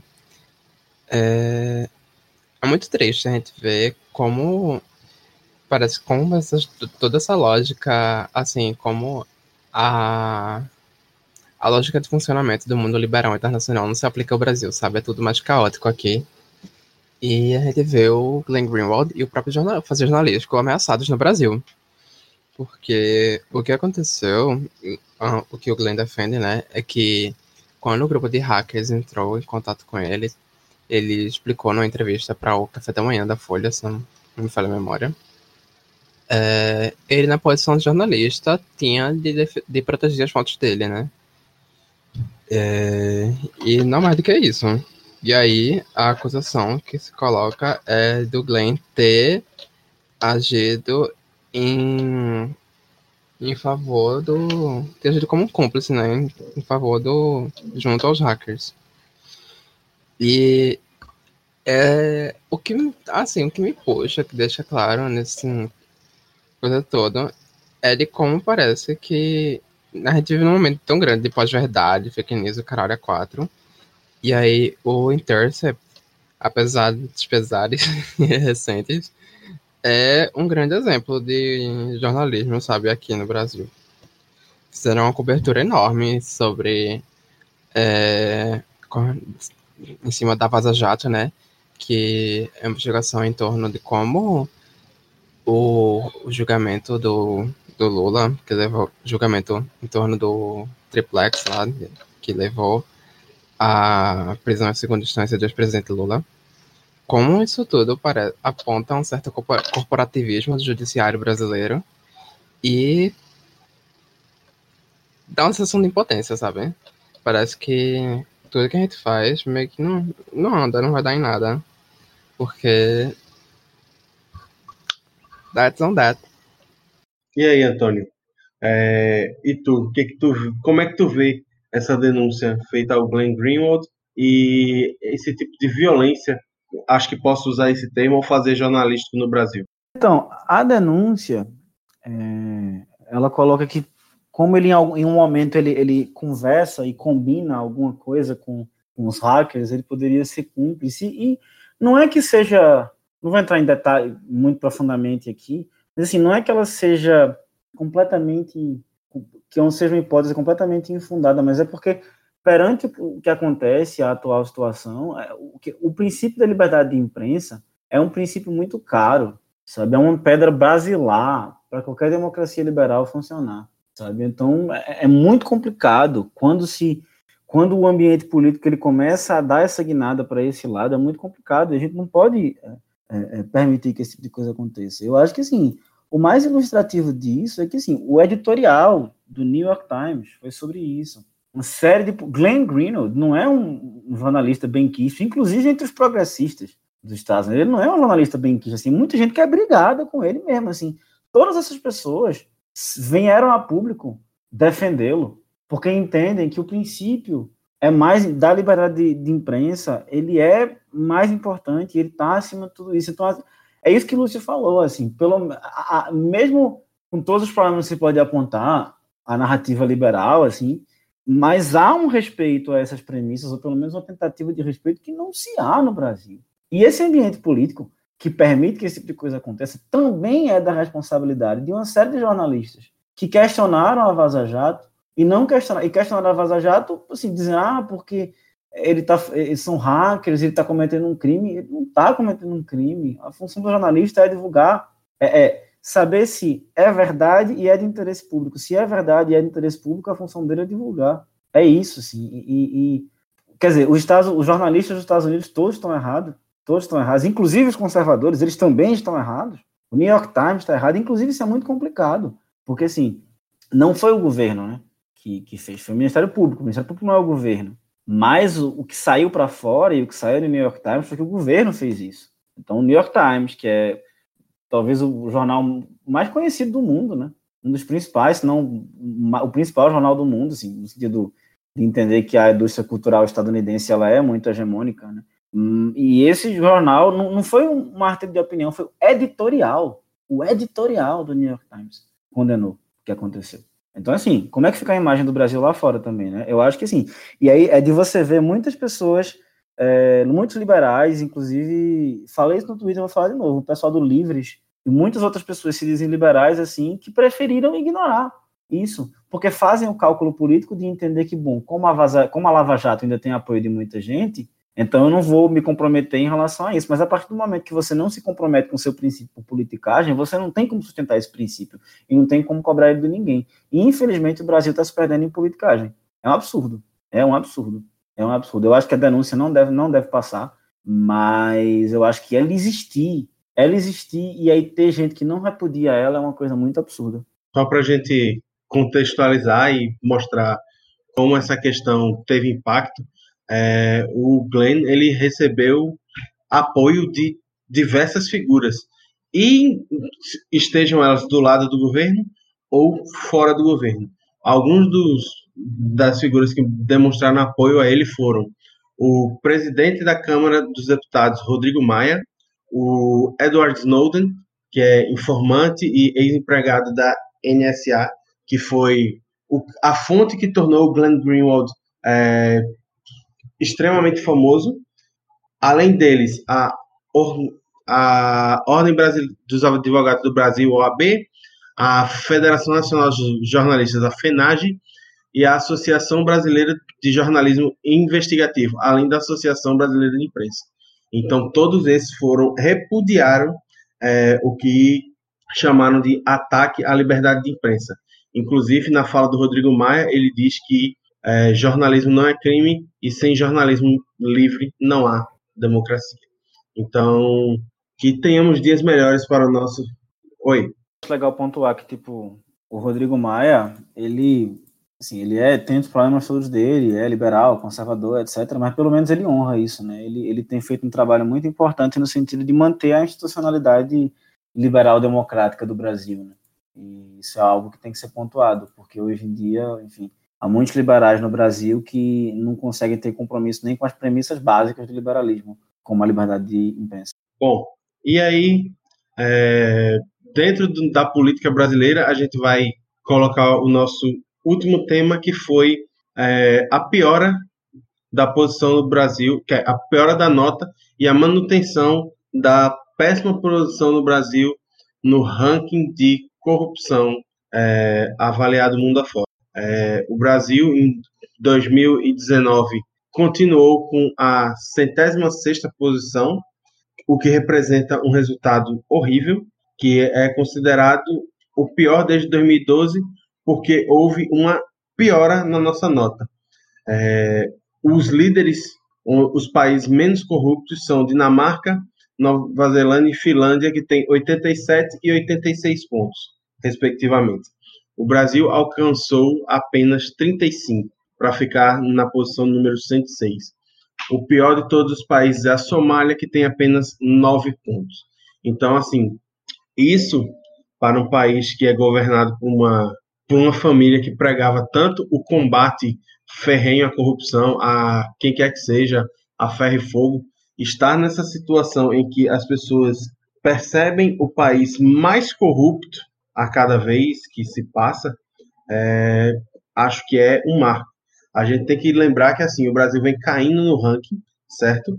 Em 2014, no final do primeiro governo Dilma, é, em 2016, desculpa, é, quando a Dilma cai, o Brasil estava na 79 posição e em 2017 o Brasil estava na 96. Então a gente agora já passou da centena e estamos caindo em queda livre. É, Lúcio, como, como é que tu acha que essa visão ruim que os próprios brasileiros têm do Brasil e da corrupção que está entranhada pode fazer com que a gente tenha mais, mais problemas ainda mais para frente, pois se a bandeira do combate à corrupção nos levou até onde estamos agora, é, com a corrupção piorando, tu acha que a situação também pode piorar? Mais radicalismos podem acontecer? Ai, amigo, e vamos de fim do mundo. Mas é exatamente como tu falou, sabe? Tipo, é, toda essa guinada direita, desde as, acho que desde 2013, das jornadas de junho e tal, tipo, a gente vê é, que tem muita esse clamor das pessoas de lutar contra a corrupção e foi solidificando esse imaginário de que existia um monstro da corrupção na política e blá blá blá. E aí é, a gente vê a ascensão né, de figuras como Bolsonaro que se colocam como, é, contrárias ao establishment, que são diferentes disso tudo aí, que vieram para mudar, combater a corrupção. E apesar dos pesares, apesar de todas as merdas que já aconteceram é, em pouco mais de um ano de, de governo, né, em pouco mais de um ano de gestão bolsonarista, é bizarro a gente ainda ver muita gente, a gente vê, a, por exemplo, a popularidade do governo Bolsonaro se mantendo, sabe? Tipo, eu acho que tem muito chão para correr ainda a gente corre o risco, assim, de, de ver outras pessoas, outros Sérgio Moro, outras pessoas bizarras, assim, que levantam essa bandeira de corrupção para tomar o estabelecimento político. Eu acho que a gente corre esse risco. Antônio? É... Então, é, é, eu acho que os dados são os dados, né? E eu acho que, é, inclusive no, no, no, relatório que foi colocado, assim, se citou a questão do, da obstrução da investigação ao Flávio Bolsonaro e do COAF, né? Ou seja, é, é, é, essa queda no Brasil no ranking tem diretamente a ver com coisas relacionadas à família Bolsonaro, né? E aí eu acho que é isso, sabe? É, é, é o dado, né? Não tem. É o quê? Agora, é, é, o, como é que é o nome? Esse índice está errado? É corrida comunista? Não, sim. Eu acho que. Mas, para além disso, eu acho que enquanto a gente continuar acreditando que a corrupção no Brasil é uma coisa que, que ela vai ser tratada é, apenas com essa essa coisa assim do deixa que eu chuto, do ah, não, eu vou chegar lá, eu vou fazer, e não entendido enquanto um problema estrutural e complexo que precisa ser lidado de maneira coletiva. Quer dizer, enquanto as pessoas continuarem achando que é só botar uma pessoa lá e essa pessoa não vai roubar e vai dar tudo certo, bom, a gente vai continuar esbarrando nisso, nisso, nisso, nisso, nisso, nisso, nisso né? E é, outra coisa que, que também saiu é que o índice saiu o índice de democracia, né, da, da revista The Economist, e que também aponta é, uma crise na democracia representativa, na democracia liberal, né, porque hoje você tem, assim, 5, pelo que eles colocaram, 5,7% assim, de democracias plenas, 42,7% de democracias falhas, 16% de regimes híbridos e 35,6% de regimes autoritários, ou seja, principalmente para você liberal, que acha que, ah, porque a democracia liberal e as narrativas liberais são incontestáveis, veja, o que o mundo prova hoje é que a democracia liberal está em crise, a democracia liberal está em crise grave, e essa crise grave, que é uma crise internacional, ela tem a ver com corrupção também, mas tem a ver com o momento que o mundo está passando, o momento político, social, filosófico e cultural que o mundo está passando, o zeitgeist do mundo, né, o espírito do tempo ela é uma crise grave, é uma crise profunda, e o Brasil, ela, a crise no Brasil, ela também tem a ver com essa crise. A gente precisa, para resolver os problemas do Brasil, colocar as, e, e, colocar as coisas em perspectiva e tratar as coisas com o peso que elas precisam ser tratadas. Eu acho que quanto a gente continuar achando que é só chegar alguém lá e gritar e dizer que vai resolver, a gente não vai resolver, porque os problemas são complexos, os problemas complexos precisam de uma solução complexa. E para se ter soluções complexas é necessário fazer política no sentido no sentido melhor da coisa, debater, se engajar, ser ativo e não dá para ficar assim, ah, porque eu não, é, eu não, eu não tenho nada a ver e é, os políticos estão errados. Não, você tem assim, você é um ser humano. Assim, o ser, a, a, sabe, você tem a ver, nós todos temos a ver com isso, nós temos que nos engajar de maneira séria nas coisas e entender as coisas pela complexidade, parar de, de, simplificar os debates. Porque se a gente continuar a simplificar os debates, a gente vai continuar esbarrando nesse tipo de coisa. Vai continuar terminando em Bolsonaro e vai continuar ficando um país mais corrupto e o mundo mais corrupto e mais Trumps, mais Bolsonaros, mais Erdogans, enfim. É, amigo, a situação não está fácil. Mas diga aí, Antônio, e vamos de coronavírus. É, esse ano a gente teve uma, uma surge, né, mais uma doença assim que alerta toda a comunidade internacional. Alguns anos atrás a gente teve a gripe aviária, H1N1, enfim. E agora a gente vê o coronavírus na China, né? Tu tá sabendo de algo sobre esse caso? Então, eu vi que ele já chegou na Europa, já tem casos confirmados na Europa, já tem casos confirmados nos Estados Unidos. Ainda não tem nenhum caso confirmado no Brasil, E eu espero realmente que não tenha, porque a gente está na iminência do carnaval. não seria bom. Não seria bom. Eu tinha visto em algum lugar que tinha uma suspeita em Minas Gerais. É, tive um suspeito em Belo Horizonte, mas descartaram. Apesar de que eu li também que assim, esse, esse descarte estava com, com, com suspeitas de que na verdade era uma tentativa de abafar. Eu acho que a gente tem que ter muita, muita calma, muita calma nessa hora de entender a gravidade da situação, mas também para não se alarmar, porque essa questão de epidemia é sempre uma coisa que alarma, que deixa todo mundo muito preocupado, e a gente sabe, né, que as notícias que vêm daqui do, do Oriente, né, abre aspas, Oriente, fecha aspas, que vem da China, elas sempre vêm com uma carga é, é, de, de exotização, né, muito grande, então a gente tem que tomar muito cuidado para ver com essa situação para não tomar nenhuma conclusão precipitada e ir acompanhando o noticiário.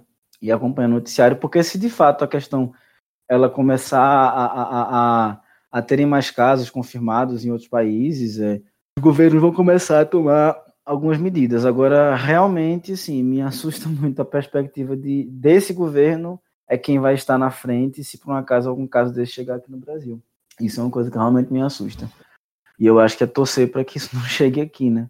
Eu vi que na China tinham cidades que tinham sido isoladas, né? E o problema é que a gente não sabe se isso realmente aconteceu ou se é a imprensa que já está dizendo que isso aconteceu aqui, né? Porque a maneira que essas notícias chegam aqui também são afetadas pela maneira que a imprensa ocidental traz elas para a gente, né?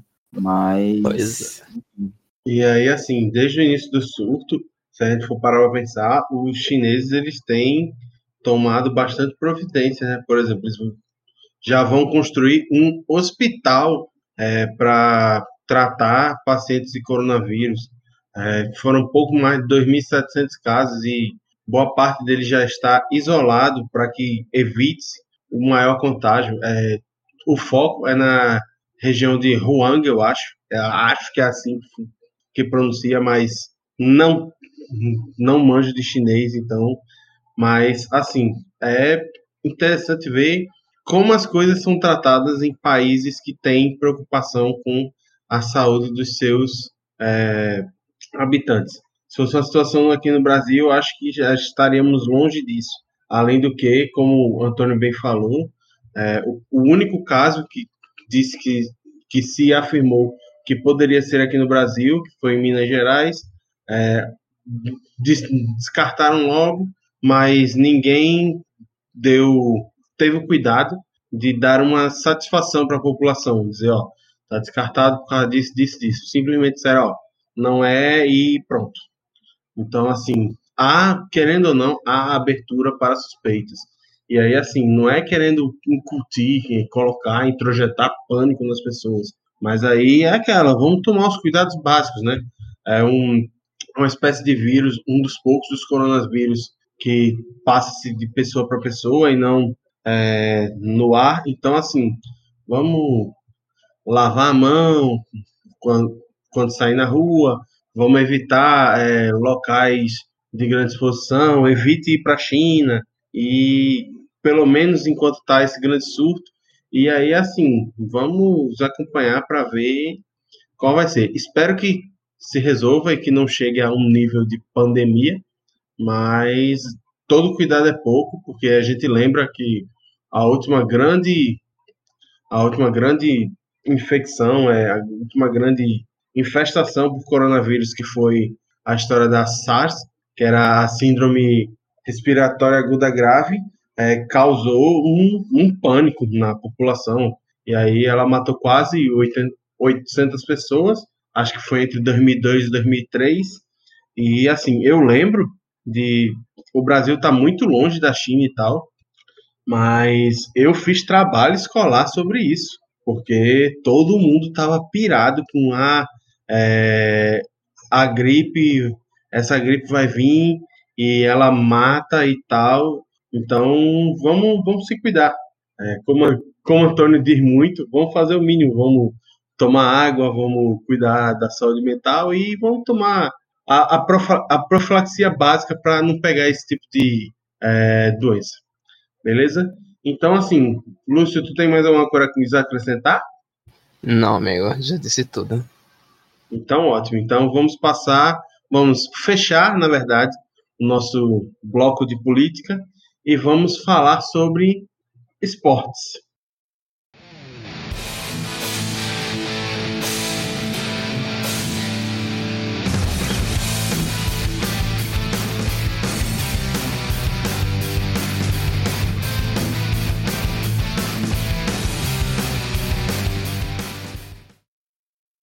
E no boletim de esportes de hoje, a gente começa falando sobre o mais tradicional é, torneio de futebol de categorias de base do país, que é a Copa São Paulo de Futebol Júnior, que acontece sempre no primeiro mês do ano e tem a sua culminância, o seu encerramento, a sua final, no dia do aniversário da cidade de São Paulo, 25 de janeiro. Esse ano aconteceu no último sábado. A final a final foi disputada em, em um clássico gaúcho entre Internacional e Grêmio às 10 horas da manhã, com direito à vitória dos Colorados, que venceram nos pênaltis. Essa foi a terceira decisão por pênaltis nos últimos cinco anos, é, mais um dado curioso. E aí o Internacional chegou ao seu quinto título. É, de Pernambuco, cinco clubes participaram da competição, que foram o Esporte, o Santa, o Náutico, o Retrô e o Petrolina.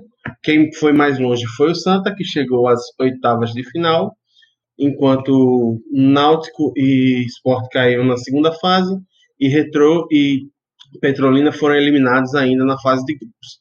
Então, assim, é... Antônio, eu, a gente conversando em off, tu disse que viu o jogo, e eu queria que tu falasse um pouco sobre o que, que tu viu dos dois times, é, se for uma partida agradável de, de, se assistir e qual a importância que tu acha que esse evento tem para revelar novos jogadores para os times do Brasil. Sim, foi bem legal, assim, claro que não são os times principais, mas um Grenal é um Grenal, né? Então, por ter sido Grêmio e Internacional, sendo o Internacional querendo conquistar o quinto título e o Grêmio querendo conquistar o primeiro, então isso já coloca uma rivalidade que é bem bacana, né? Mesmo o jogo tendo acontecido no, no, no Pacaembu, é, você vê que tinha uma galera torcendo pelo Grêmio, uma galera torcendo internacional lá, e acaba movimentando, né? Nessa pré-temporada, que ainda não tem muita coisa acontecendo, é interessante. Eu gostei do jogo, do que eu vi dele. Achei. Agora, é, eu acho que no, no na, nas cobranças de pênaltis, aí eu acho que rolou um pouquinho assim, da, da, da talvez da inexperiência, da idade, porque as cobranças realmente do Grêmio não foram boas, assim. É, lembrou um pouquinho aquela Copa América que o Brasil jogou contra o Paraguai, o pessoal errou todos os pênaltis, assim. Apesar Copa de, de 2011. Isso. Apesar de que esse vigor jovem, essa coisa, essa coisa jovem, ela também estava presente no jogo de uma maneira positiva de você pensar que, tipo, no final do jogo, é, os dois times estavam estavam empatados e nenhum deles estavam é, sem atacar, né? Você vê que no final do jogo ainda tinha, teve, teve chances claras pro Grêmio, chances claras pro Internacional, às vezes um seguido da outra, então tava todo mundo procurando o jogo, assim, e foi legal de ver, assim, você vê que é, é um campeonato importante porque tá revelando novos jogadores e tá, enfim, é, é, é, é legal, de, foi legal de assistir, assim, eu tava, eu não tava sabendo que ia ser no dia, acabei ligando a televisão no finalzinho do primeiro tempo e assisti o jogo, achei bem legal. Disputaram a Copa São Paulo de Futebol Júnior já começaram a aparecer nos times principais do trio de ferro pernambucano, como o menino Júlio, que jogou pelo esporte contra o Vitória no empate em 1 a 1 No Santa, é, o goleiro Rô Kennedy, o atacante Felipe Almeida e o meia João Cardoso já começam a despontar como possibilidades para o elenco do tricolor. E no Náutico, o, alguns nomes que geram muita expectativa é o meia Carpina e o atacante Eric Maranhão, que inclusive foi é, um jogador que ganhou, ganhou um destaque infelizmente negativo, porque perdeu uma oportunidade muito clara de gol que poderia ter evitado a eliminação alvirrubra. Então, assim, é bom ver um torneio bem disputado é, pela base dos clubes, dos grandes clubes do país, e é sempre bom revelar novos jogadores, porque esses novos jogadores identificados com o clube muitas vezes vão ser os craques de amanhã e podem render frutos tanto em títulos quanto em renda para os times que os originaram, beleza? Então agora a gente vai falar um pouco sobre o principal torneio regional do país, a Copa do Nordeste, que começou ao longo dessa semana e tem como representantes de Pernambuco o Náutico, o Santa e o Esporte. E aí é, vou puxar novamente por Antônio. Antônio, você com o Alves Rubro viu a estreia do Náutico? Felizmente. É isso, né? Estamos agora aí, começando o ano com Estamos começando o ano agora com vários empates. É, esse início de temporada não, não tá muito bom, não. Inclusive, já tem, acompanhando o movimento do pessoal, já tem muita gente pedindo a cabeça de dar o pouso. E assim, se continuar assim, é capaz de, de, acabar incendendo essa pressão. Eu não duvido, não. É... Claro que não é desrespeitando o time do River, mas é, o Náutico jogando em casa, e principalmente já tendo vindo de empate no clássico, assim, tem, tem a obrigação de tentar apresentar um resultado um pouco melhor, né? E o empate ficou um pouquinho engasgado na, na garganta dos torcedores, inclusive na minha, né? Mas eu gosto da Copa do Nordeste, eu gosto, eu, eu acho muito importante, eu acho que é legal que, que, que o esporte esteja de novo na Copa do Nordeste, a Copa do Nordeste seja valorizado, assim, né? Eu acho que é muito legal ver que aqui a gente a gente tem uma região em que muitas vezes os clubes não têm a, tanto a valorização midiática ou o poder econômico do, do o poder econômico dos clubes do Sul e Sudeste, mas você tem uma, é uma região que tem muita muito time e muito time com torcida e muito é, muito time para torcer, muito time com torcida, muito clássico, muita tradição e, e, é muito legal ter um campeonato que, que celebra isso, principalmente nesse, nesse começo de ano, né, que a gente está ocupado só mais com os estaduais e enfim. Além do Náutico que estreou empatando com o River em 1 a 1, com direito a pênalti perdido no último minuto, nós também tivemos os jogos de Santa Cruz e Sport. Santa Cruz que vem embalado com duas vitórias no Campeonato Pernambucano conseguiu segurar o empate com o Bahia em 0 a 0 no, em casa. Bahia que era amplo favorito, inclusive teve o goleiro expulso no final do jogo e o Santa quase ganhou a partida. E o Sport finalmente desencantou, conseguiu vencer o seu primeiro jogo na temporada depois de dois empates pelo Campeonato Pernambucano. E isso aconteceu na volta do Sport à Copa do Nordeste, que passou 2018 e 2019 sem disputar, e com um gol de um atacante uruguaio, foi uma das contratações mais comemoradas do ano, fazendo com que o esporte voltasse a ter um gol de estrangeiro depois de mais de dois anos. O último gol de estrangeiro foi marcado por Reinaldo Lênis, ele mesmo, muito querido pela torcida do esporte, no dia 12 de outubro de 2017. E aí, assim, eu fiz uma, fiz uma rápida pesquisa, porque eu pensei em trabalhar essa pauta para o jornal, mas acabou não rolando. É, o esporte tinha muito tempo que não tinha um gol de jogador uruguaio. Não tinha acontecido ainda nesse século e, assim, ainda meio que trabalhando essa pesquisa, mas tudo dava, levava a entender que o último gol uruguaio marcado pelo esporte havia sido de um ídolo, de um cara que é considerado um dos maiores jogadores da história do clube, que é o meia Raul Betancourt, que jogou pelo esporte na década de 60, ou seja, mais de 50 anos. E esse cara, o Raul Betancourt, é um cara tão especial, tão comemorado, que, assim, a carreira dele pelo esporte é muito frutífera. Ele teve pouco mais de 200 jogos e quase 100 gols. Então, assim, para muitos ele é considerado um dos. Num time ideal da história do esporte, ele estaria com certeza. Então, é, assim, é uma marca, é um recorde. E aí o Leandro Barça fez o gol no, do esporte contra o CSA, no Rei Pelé, jogando fora de casa. E um jogo muito bom, muito equilibrado, bem bacana. Achei interessante, valeu a pena ter assistido. E aí, assim, é bom a gente valorizar o futebol que é nosso, né? É, acompanhar é verdade, a Copa do... É bom a gente valorizar o nosso. Acompanhar a Copa do Nordeste, deixar de, ser, deixar de ser pela saco do Flamengo e tal. Então, assistam a Copa do Nordeste, valorizem o que é nosso, torçam pelos times do Nordeste. Vale, vale muito a pena. Tá? Tem muito futebol bom e tem muita tradição nos nossos times que vale a pena ser acompanhado.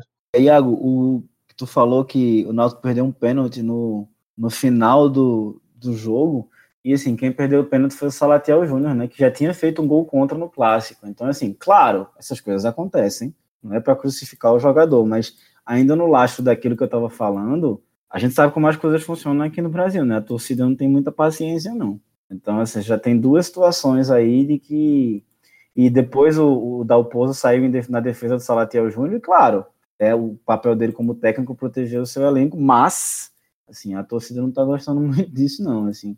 E você já tem duas situações, assim, né? Você faz um gol contra no jogo contra o esporte, no clássico, em casa, e aí você perde um pênalti no final do jogo, né? Enfim, tá? tomar os dirigentes aí o, e o técnico tomar um pouco cuidado com, a, com essa preservação, porque senão a pressão da torcida vai ficar muito forte. E no mais é isso Inclusive, mesmo, valorizem o futebol do Nordeste. Inclusive, após o final do jogo, é, teve dirigente dizendo que a torcida, a reação da torcida foi desproporcional ao, ao fato do time ter empatado. Eu acho que assim, torcida é passional.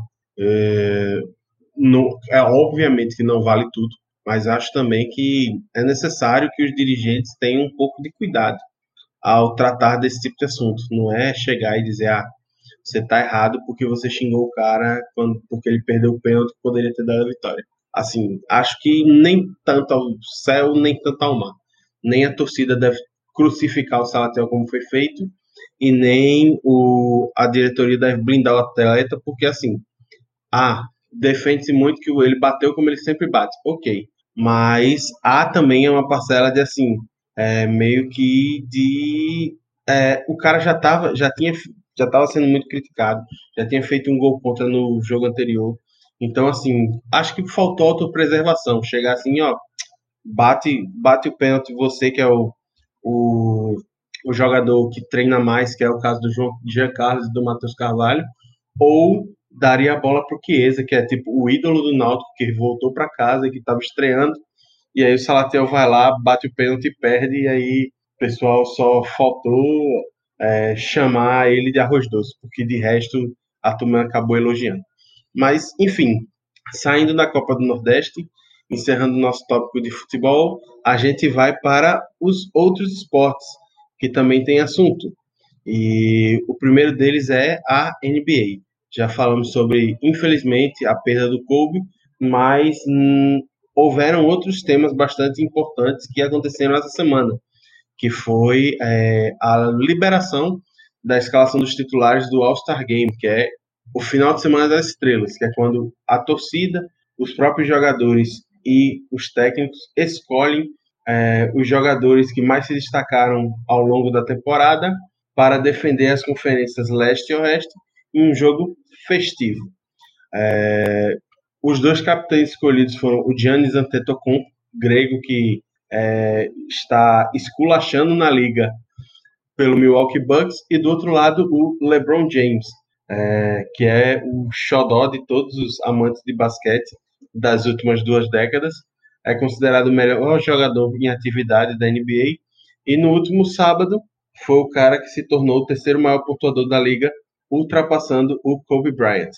Então, assim, o All-Star Game vai acontecer no domingo, dia 16 de fevereiro, e pela Conferência Oeste jogarão o Giannis Antetokounmpo, que é o capitão do time, o Kemba Walker, do Boston Celtics, o Trey Young, novato do Atlanta Hawks, que vai para sua primeira disputa de All-Star Game, o Joel Embiid, pivô camaronês do Philadelphia 76ers, e o Pascal Siakam, ala pivô dos Toronto Raptors, atuais campeões da liga, que também estreia. E, por coincidência, também jogador da seleção de Camarões. Do outro lado, nós temos um time mais experiente, o time da Conferência Leste, que é comandado pelo LeBron James, jogador com 16 aparições no All-Star Game, mais do que todo o time da Conferência Oeste, que tem apenas 3, 13, e acompanhado dele tem acompanhando ele tem o Anthony Davis, pivô do seu time, o Los Angeles Lakers, o James Harden, também conhecido como amassador diário, mas o principal pontuador da liga até o momento, é, o Kawhi Leonard, que foi o homem que carregou o time do Toronto Raptors na última temporada para, a, para o título e que hoje defende o Los Angeles Clippers, e o xodózinho, o amorzinho de boa parte de todo mundo que assiste a NBA e considerado o futuro da liga, o esloveno Luka Doncic, que joga pelo Dallas Mavericks. Então, All-Star Game, dia 16 de fevereiro, domingão, dia de você sentar, relaxar e desfrutar do mais puro basquete. Eita, monólogo, né, galera? Por fim. Eu amo quando você se empolga e fica falando da NBA. É, eu, eu, gosto, eu gosto um pouco de basquete. Dá pra perceber, né? Talvez. Mas é isso, a gente, a gente grava esses podcasts para falar das coisas que a gente gosta, pô. No fim, a gente fez jornalismo por causa disso, assim. Tudo, tudo é um plano. É verdade. Se eu não puder me especializar Olha no que não, eu pô. gosto. Mas bom, é, agora que a gente já falou sobre coisa boa, a gente vai voltar a falar de coisa ruim, porque é para isso que a gente fez jornalismo. É, essa semana a gente teve uma nota triste é, no esporte brasileiro que envolveu o João Souza, também conhecido como Feijão, atleta que era considerado o melhor brasileiro no ranking da Associação Mundial de Tenistas Profissionais, a ATP, e ele acabou sendo banido do esporte por ser acusado de combinação de resultados. A gente sabe que combinação de resultados é uma coisa que fere o princípio do esporte, que é a disputa igualitária e justa entre as pessoas. Não vamos falar aqui de meritocracia, pelo amor de Jeová, pois isso é coisa de liberal e graças a Deus não temos isso aqui. Mas, assim, é muito triste ver um cara com tanto potencial, que representava tão bem o Brasil, é, ser excluído do esporte por uma motivação tão merda, assim. Combinar é, resultados para favorecer outras pessoas que apostavam nisso e simplesmente tirar um troco a mais. Então, queria que algum de vocês desse opinião. O que, que vocês acham desse tipo de escândalo e de como isso mancha a reputação do esporte no país? Eu acho que esse tipo de. É porque o, a premissa do esporte, ela é. Esse tipo de coisa trai muito a premissa do que é o esporte, né? Que é a competição a competição saudável, né? Ou é tentar a prática esportiva enquanto competição saudável, e esse tipo de coisa é realmente fere, fere, fere o esporte em sua premissa. E é realmente triste quando algo assim acontece, né? Ou pelo menos assim, como algo assim, quando algo assim é revelado, né? Porque até que ponto existem coisas que a gente não sabe, né, que acontecem. Mas é triste, mas também assim, faz parte, né? Infelizmente. É triste para os fãs dele, enfim, e para as pessoas que acompanhavam a carreira e, no geral, para o esporte brasileiro, né? Mais um momento. Mas também é bom tomar cuidado para não cair nesse discurso de ah, porque é brasileiro e tal, fazendo isso. Não. Esse tipo de, de coisa, de jogadores sendo banidos por causa desse tipo de coisa, acontece no esporte, em vários esportes e no mundo todo, né? Não é exclusividade do tênis, não é exclusividade do Brasil. Lúcio? Ai, amigo, eu acho que é isso mesmo. Eu não tô muito por dentro da pauta, não, desse caso. Mas Acho que é como o Antônio falou. Bom, então, com essa nota triste para o esporte brasileiro, que é o feijão sendo banido do tênis, a gente encerra o nosso bloco de esportes para começar o bloco que é o que o povo gosta. Né? Que as pessoas não gostam das pautas sérias, eles gostam é de dar risada às custas da nossa desgraça. Então, vamos para o último bloco, que é o bloco das bizarrices, também conhecido como Planeta Bolsonaro.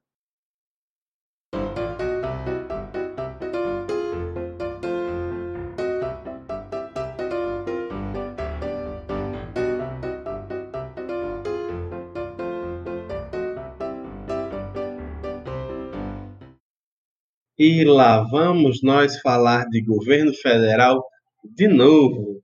E depois de ter um secretário, o secretário de Cultura do governo federal, afastado devido a estreitos laços com o nazifascismo e homenagens bastante fervorosas ao Goebbels, mesmo que não admitidas, é, o governo Bolsonaro está praticamente acertado com a atriz da TV Globo, Regina Duarte, para comandar a pasta de cultura do governo. Isso mesmo, a namoradinha do Brasil, agora noiva, é noiva do governo do Jair Bolsonaro. Eu queria ouvir Lúcio falar um pouco sobre o que, que ele acha da nomeação da Regina Duarte, aquela que tem, tinha medo de se o PT entrasse no governo e que defendeu fervorosamente o capitão para comandar a cultura do país. Ai, amigo, a entrada da rainha da mamata no para a Secretaria de Cultura, porque é importante lembrar que é, a parte da cultura foi reduzida de ministério para uma secretaria. É muito preocupante, sabe, amigo? A gente pensa, é, não que os outros anteriores não fossem também, mas bicho, é bizarro pensar como a gente tá vendo a parte de cultura no Brasil morrer, sabe? Penar. Ano passado a gente teve janela que janela de cinema, né? Janela Internacional de Cinema aqui no Recife, cujo evento quase que não saía, teve de recorrer ao apoio do público com vaquinha e tal para poder, para poder ser realizado. É muito preocupante os rumos que é, isso pode tomar, né? Ainda mais porque o último ato do, do lambedor de bota de nazista antes de sair foi a, o anúncio do, do edital, que é um edital bem pequeno, inclusive, é, considerando o monte de dinheiro destinado, mas que é muito mais significativo pelas palavras que foi dita em referência a, ao Goebbels, enfim. É, esse edital ele vai continuar apoiando, acho que tipo, cinco projetos de cada modalidade, uma coisa assim. É bem pequeno, mas é significativo das diretrizes que a pasta de cultura deve tomar nos próximos. daqui pra frente, sabe? Tipo, é, com um pé no futurismo, de exaltar uma cultura, a verdadeira cultura brasileira, não sei o quê, e de uma proposta de erudição, de puritanismo. E eu acho que isso se mantém quando agora que a Regina Duarte, que foi demitida em, em, ao vivo em rede nacional, é, demitida da Globo no caso, né? Ela dizer que quer fazer evento, eventos voltados para a família ao lado de baile funk. E a Anitta, inclusive, que puxou uma treta com a Anitta isso, mas é, a gente vê que vai continuar a. A Regina Duarte ela sintetiza muito essa imagem da dondoca branca de classe média conservadora, sabe? Que tipo. É... Eu acho que ela sintetiza muito essa imagem. E talvez. não me dá muita esperança de que a gente vá. É... De que a gente vá para um caminho de que talvez fosse aliviar depois da saída do Esqueci até o nome do, do que foi demitido agora. Alvin. Isso. Assim, não me enche muito de esperança. Assim, qualquer, coisa, qualquer coisa é melhor. Qualquer coisa é melhor, né? Fazer discurso abertamente nazista. E de fato, poderia ser muito pior. Vi muita gente comentando assim: ah, poderia ser muito pior do que a Regina Duarte. Sempre poderia, mas ao mesmo tempo, assim, não vai ser bom. E não vai. É bizarro, assim. Tem um. Tem um vídeo que eu vi, e aí fica, não é exatamente sobre a questão do, do, do, da Regina no governo, mas sobre a Regina, que é um vídeo que, se procurar na internet depois, é um vídeo da Zélia Duncan falando sobre a Regina Duarte, porque a Regina Duarte, nos anos 80, ela foi a atriz de Malu Mulher, né? E a personagem dela em Malu Mulher foi. Era uma mulher que trazia. A Malu Mulher é uma série que trazia uma série de discussões feministas, né? Mesmo não se colocando enquanto feminista, mas trazia muitas discussões em relação ao lugar da mulher, em relação à, emancipação, e foi importante para muitas mulheres, né? Então tem o, o depoimento da Zélia Duncan se colocando enquanto mulher que viu isso e que viu a Regina fazer isso, assim, e, e ver agora a Regina nesse lugar do governo Bolsonaro, é, enfim, é muito triste, né? Mas ao mesmo tempo, é, né? É isso, é mais uma bizarrice, e eu não sei, a gente fica ah, isso é cortina de fumaça, isso é isso, isso é aquilo, eu acho que não tem. É só ruim mesmo, né? É só terrível. Todas essas situações só, são terríveis, né? Todas essas situações. E ainda vai. E, e, eu acho que assim, dizer que a Regina Duarte, de fato, poderia ser pior, mas assim, não subestime a Regina Duarte, porque ela pode ser uma Damares 2.0, viu? Ela tem uhum. muita cara de ser uma Damares, inclusive ela tem a mesma cara de doida. Né? Então não duvide. Não duvide. Pois é, né, amigo? Eu acho exatamente como tu falou, sabe? Tipo, é... não é somente algum correio de fumaça, sabe? Não é somente uma figura que vai chamar a atenção para si, enquanto outras coisas mais pesadas passam por baixo. Não, é uma lapada igual, sabe? É um bagulho que vai causar sérias feridas na, na própria produção, na liberdade de produção cultural, na diversidade de cultura, de culturas que nascem, que são produzidas aqui, de obras de arte que nascem por todo o Brasil e que vão ser sufocados porque é, por não condizerem na mesma direção das novas diretrizes né, do governo federal, vão ter mais dificuldade de serem executadas, de serem fomentadas, de saírem às ruas, de tomarem forma. É difícil, é difícil. Mas, é, enfim, a gente vê agora a, a Regina tomando o lugar do, do nazistinha lá. A gente, sei lá, eu particularmente sempre espero que, assim, não seja uma loucura completa e que as pessoas consigam o mínimo para fazer com que as coisas funcionem. Então, assim, não, não que eu ache que isso vai acontecer, mas eu espero pelo menos que assim não haja um desmonte completo e absoluto, uma vez que ela é atriz, sabe como é que funciona o negócio de cultura no Brasil, mas a gente não sabe até que ponto o bolsonarismo e a lavagem cerebral da extrema direita é, acaba com o intelecto das pessoas, né?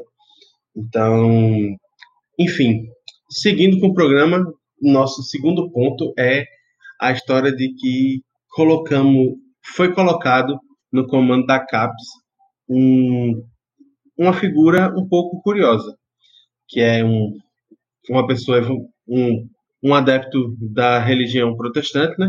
um cristão protestante, que é adepto da teoria do design inteligente. Mas não, não são móveis com design para a sua casa, e sim é, um evolucionismo que é um criacionismo moderno para uma teoria que se contrapõe às teorias darwinistas da evolução das espécies. Então, assim, além de tudo isso, além de tudo isso, a gente ainda tem que contar que esse cara, ele foi durante muito tempo é, reitor da Universidade Mackenzie de São Paulo. Então, o nome do cidadão é, deixe-me ver aqui, é Aguiar Neto e aí ele vai comandar a principal, o principal órgão de fomento é, e, de e de incentivo à pesquisa do ensino superior. Antônio e Lúcio, vocês dois como mestrandos, como é que vocês leem essa escolha de um cara tão ligado à religião para estar responsável por um dos principais órgãos responsáveis pelo desenvolvimento científico do país? eu acho que é assustador, né? Não por ele ser ligado à religião. Eu acho que é uma, é uma diferenciação que a gente tem que fazer. Assim, é possível ser religioso sem ser imbecil. É, desculpa o termo agressivo, mas é porque né, esses assuntos eles movem muito, principalmente a essa hora. Mas é possível você ser religioso sem ser imbecil, você, você ser anticientífico, sabe? E assim, isso que você falou, que ele é ligado à Mackenzie, é verdade, assim, e a Mackenzie é ligada à igreja presbiteriana, né? Então, assim, é importante a gente fazer essas conexões, né? siga o dinheiro e vê, vendo onde as coisas estão indo, assim. Então, assim, é um projeto político, né? Continua sendo parte desse projeto político, dessa, desse teofascismo, né? Que é um termo que está sendo utilizado agora. E, enfim, eu acho assustador. Já tá, a, a, situação da CAP já é complicada, já era assustadora, já já estava com e, enfim, é, você pode esperar qualquer coisa, assim, é, apertem os cintos que o piloto sumiu e tentar. Eu, enquanto mestrando, eu não sei, eu, eu, eu, tento não pensar tanto, porque se a gente. Óbvio que a gente pensa, mas assim, a gente tenta fazer o possível também, né? Essas questões, todas essas questões, eu acho que no fim, todas essas questões elas são muito angustiantes, elas são muito desgastantes para nossa saúde mental coletiva, sabe? E para a maneira como a gente fica, porque a gente tá vendo esses absurdos todos acontecerem e a gente não consegue se posicionar e a gente não consegue fazer nada. Eu acho que essa é a, a coisa mais frustrante de todas, né? Então, eu, eu como mestrando, o que eu faço é, enfim, tomar um chá, respirar fundo, tomar outras coisinhas de vez em quando, né? Porque precisa. Enfim, fazer é isso, né? Lúcio? Ai, ai, ai. Olha, eu nem botei o pé no mestrado ainda direito, sabe? E já perdendo as esperanças. É... Bicho, é, é. É um golpe atrás do outro, sabe? Já é difícil, já é muito difícil fazer fazer ciência no Brasil. É, qualquer tipo de pesquisa já tem uma dificuldade enorme. Até em anos anteriores, quando a gente tinha um aporte maior, quando a gente podia contar com mais dinheiro, tinha uma estrutura melhor, já era muito difícil. E da, da queda de Dilma pra cá, não que fosse um mar de flores, né? Mas, tipo, da queda de Dilma pra cá, a gente vê, viu vários episódios de redução do orçamento direcionado a CAPES e o CNPq. E agora a gente vê não somente um corte financeiro, mas que se torna cada vez mais claro um, cerce, um cerceamento da liberdade intelectual, sabe? É, a gente vê um cerceamento ao tipo de pesquisa que vai estar tá sendo apoiada para ser produzida nas universidades, porque, para quem não sabe, é para você estar tá num, num mestrado, num doutorado, enfim, fazer pesquisa acadêmica, requer um esforço muito grande. E, tipo, você ser mestrando, doutorando, a partir do momento que você está recebendo bolsa, é um vínculo que é exclusivo, sabe? Você se dedica inteiramente àquela pesquisa. É seu emprego.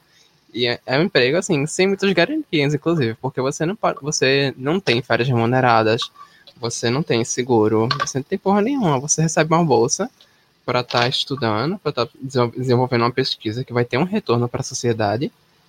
Embora talvez para as, para as exatas é mais fácil é, medir esse retorno assim quantitativamente, né? Porque, enfim, vai desenvolver alguma, um, um objeto, alguma coisa, uma metodologia, algo que vai daqui para daqui a algum tempo pode virar, sei lá, é, na, no campo da saúde mesmo, sei lá. Daqui não, não, não necessariamente, né? Porque é, né? Datas também tem muita coisa abstrata e eu acho que assim, a produção de conhecimento, ela é em si politicamente importante para a sociedade, né? O, uhum. De um ambiente de, que, que, em que se produz conhecimento. Mas isso, assim, falando, você querer convencer as pessoas disso é muito complicado. Eu acho que também aí, há aí há uma, uma, uma autocrítica. autocrítica que deve ser feita também, no sentido da gente de, de tentar é, explanar mais para a sociedade qual é a importância. Mas também a essa altura do campeonato, é, é, é assim, é rezar, realmente, é rezar. Proteção, enfim.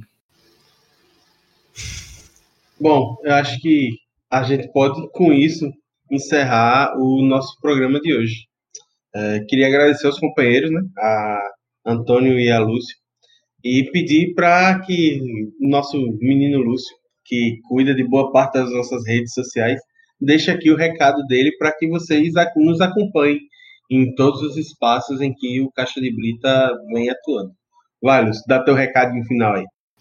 Então, se você gosta muito da gente e quer ouvir mais da nossa deliciosa voz, vocês podem acompanhar a gente no nosso site, o caixadebrita.com, ou vocês podem estar tá seguindo a gente nas redes sociais, que além de publicar os programas, às vezes outra a gente dá as caras também. A gente tá no Twitter e no Instagram com o arroba caixabrita. E também estamos no facebook.com barra caixabrita. Segue lá para ficar por dentro de tudo que sai aqui, não somente nos podcasts, mas também às vezes a gente solta alguma crítica, alguma coisa assim, um textinho também para vocês lerem. É isso. Então, deixa Antônio dar o recado final dele. É, já normalmente, assim, redução de danos, respirar fundo, cuidar da saúde mental e mas ao mesmo tempo seguir lúcido. Eu acho que assim, a gente tentar se manter sensato, se manter lúcido, porque a gente só vai sair desse buraco que a gente está com lucidez. Se a gente não, nós não formos, não formos lúcidos e não tivermos responsabilidade, nós não, não vamos conseguir. Então, quero agradecer aos companheiros, agradecer a vocês que nos escutam. É, muito obrigado pela atenção, pela coragem de ouvir esse catatal de informações, porque esse programa vai bater recorde de duração. E pedir que vocês fiquem sempre ligados, acompanhem as notícias, estejam sempre a par do que está acontecendo e defendam, dentro do possível, é, o jornalismo que informa vocês todo dia, porque só isso é que consegue manter a qualidade da sociedade democrática. Então, muito obrigado. Até a próxima. É, semana que vem a gente está de volta com mais um programa. Acompanhe todos os nossos programas que vão sendo lançados ainda ao longo da semana e tchau. Tchau. Beijinho, beijinho. Tchau, tchau.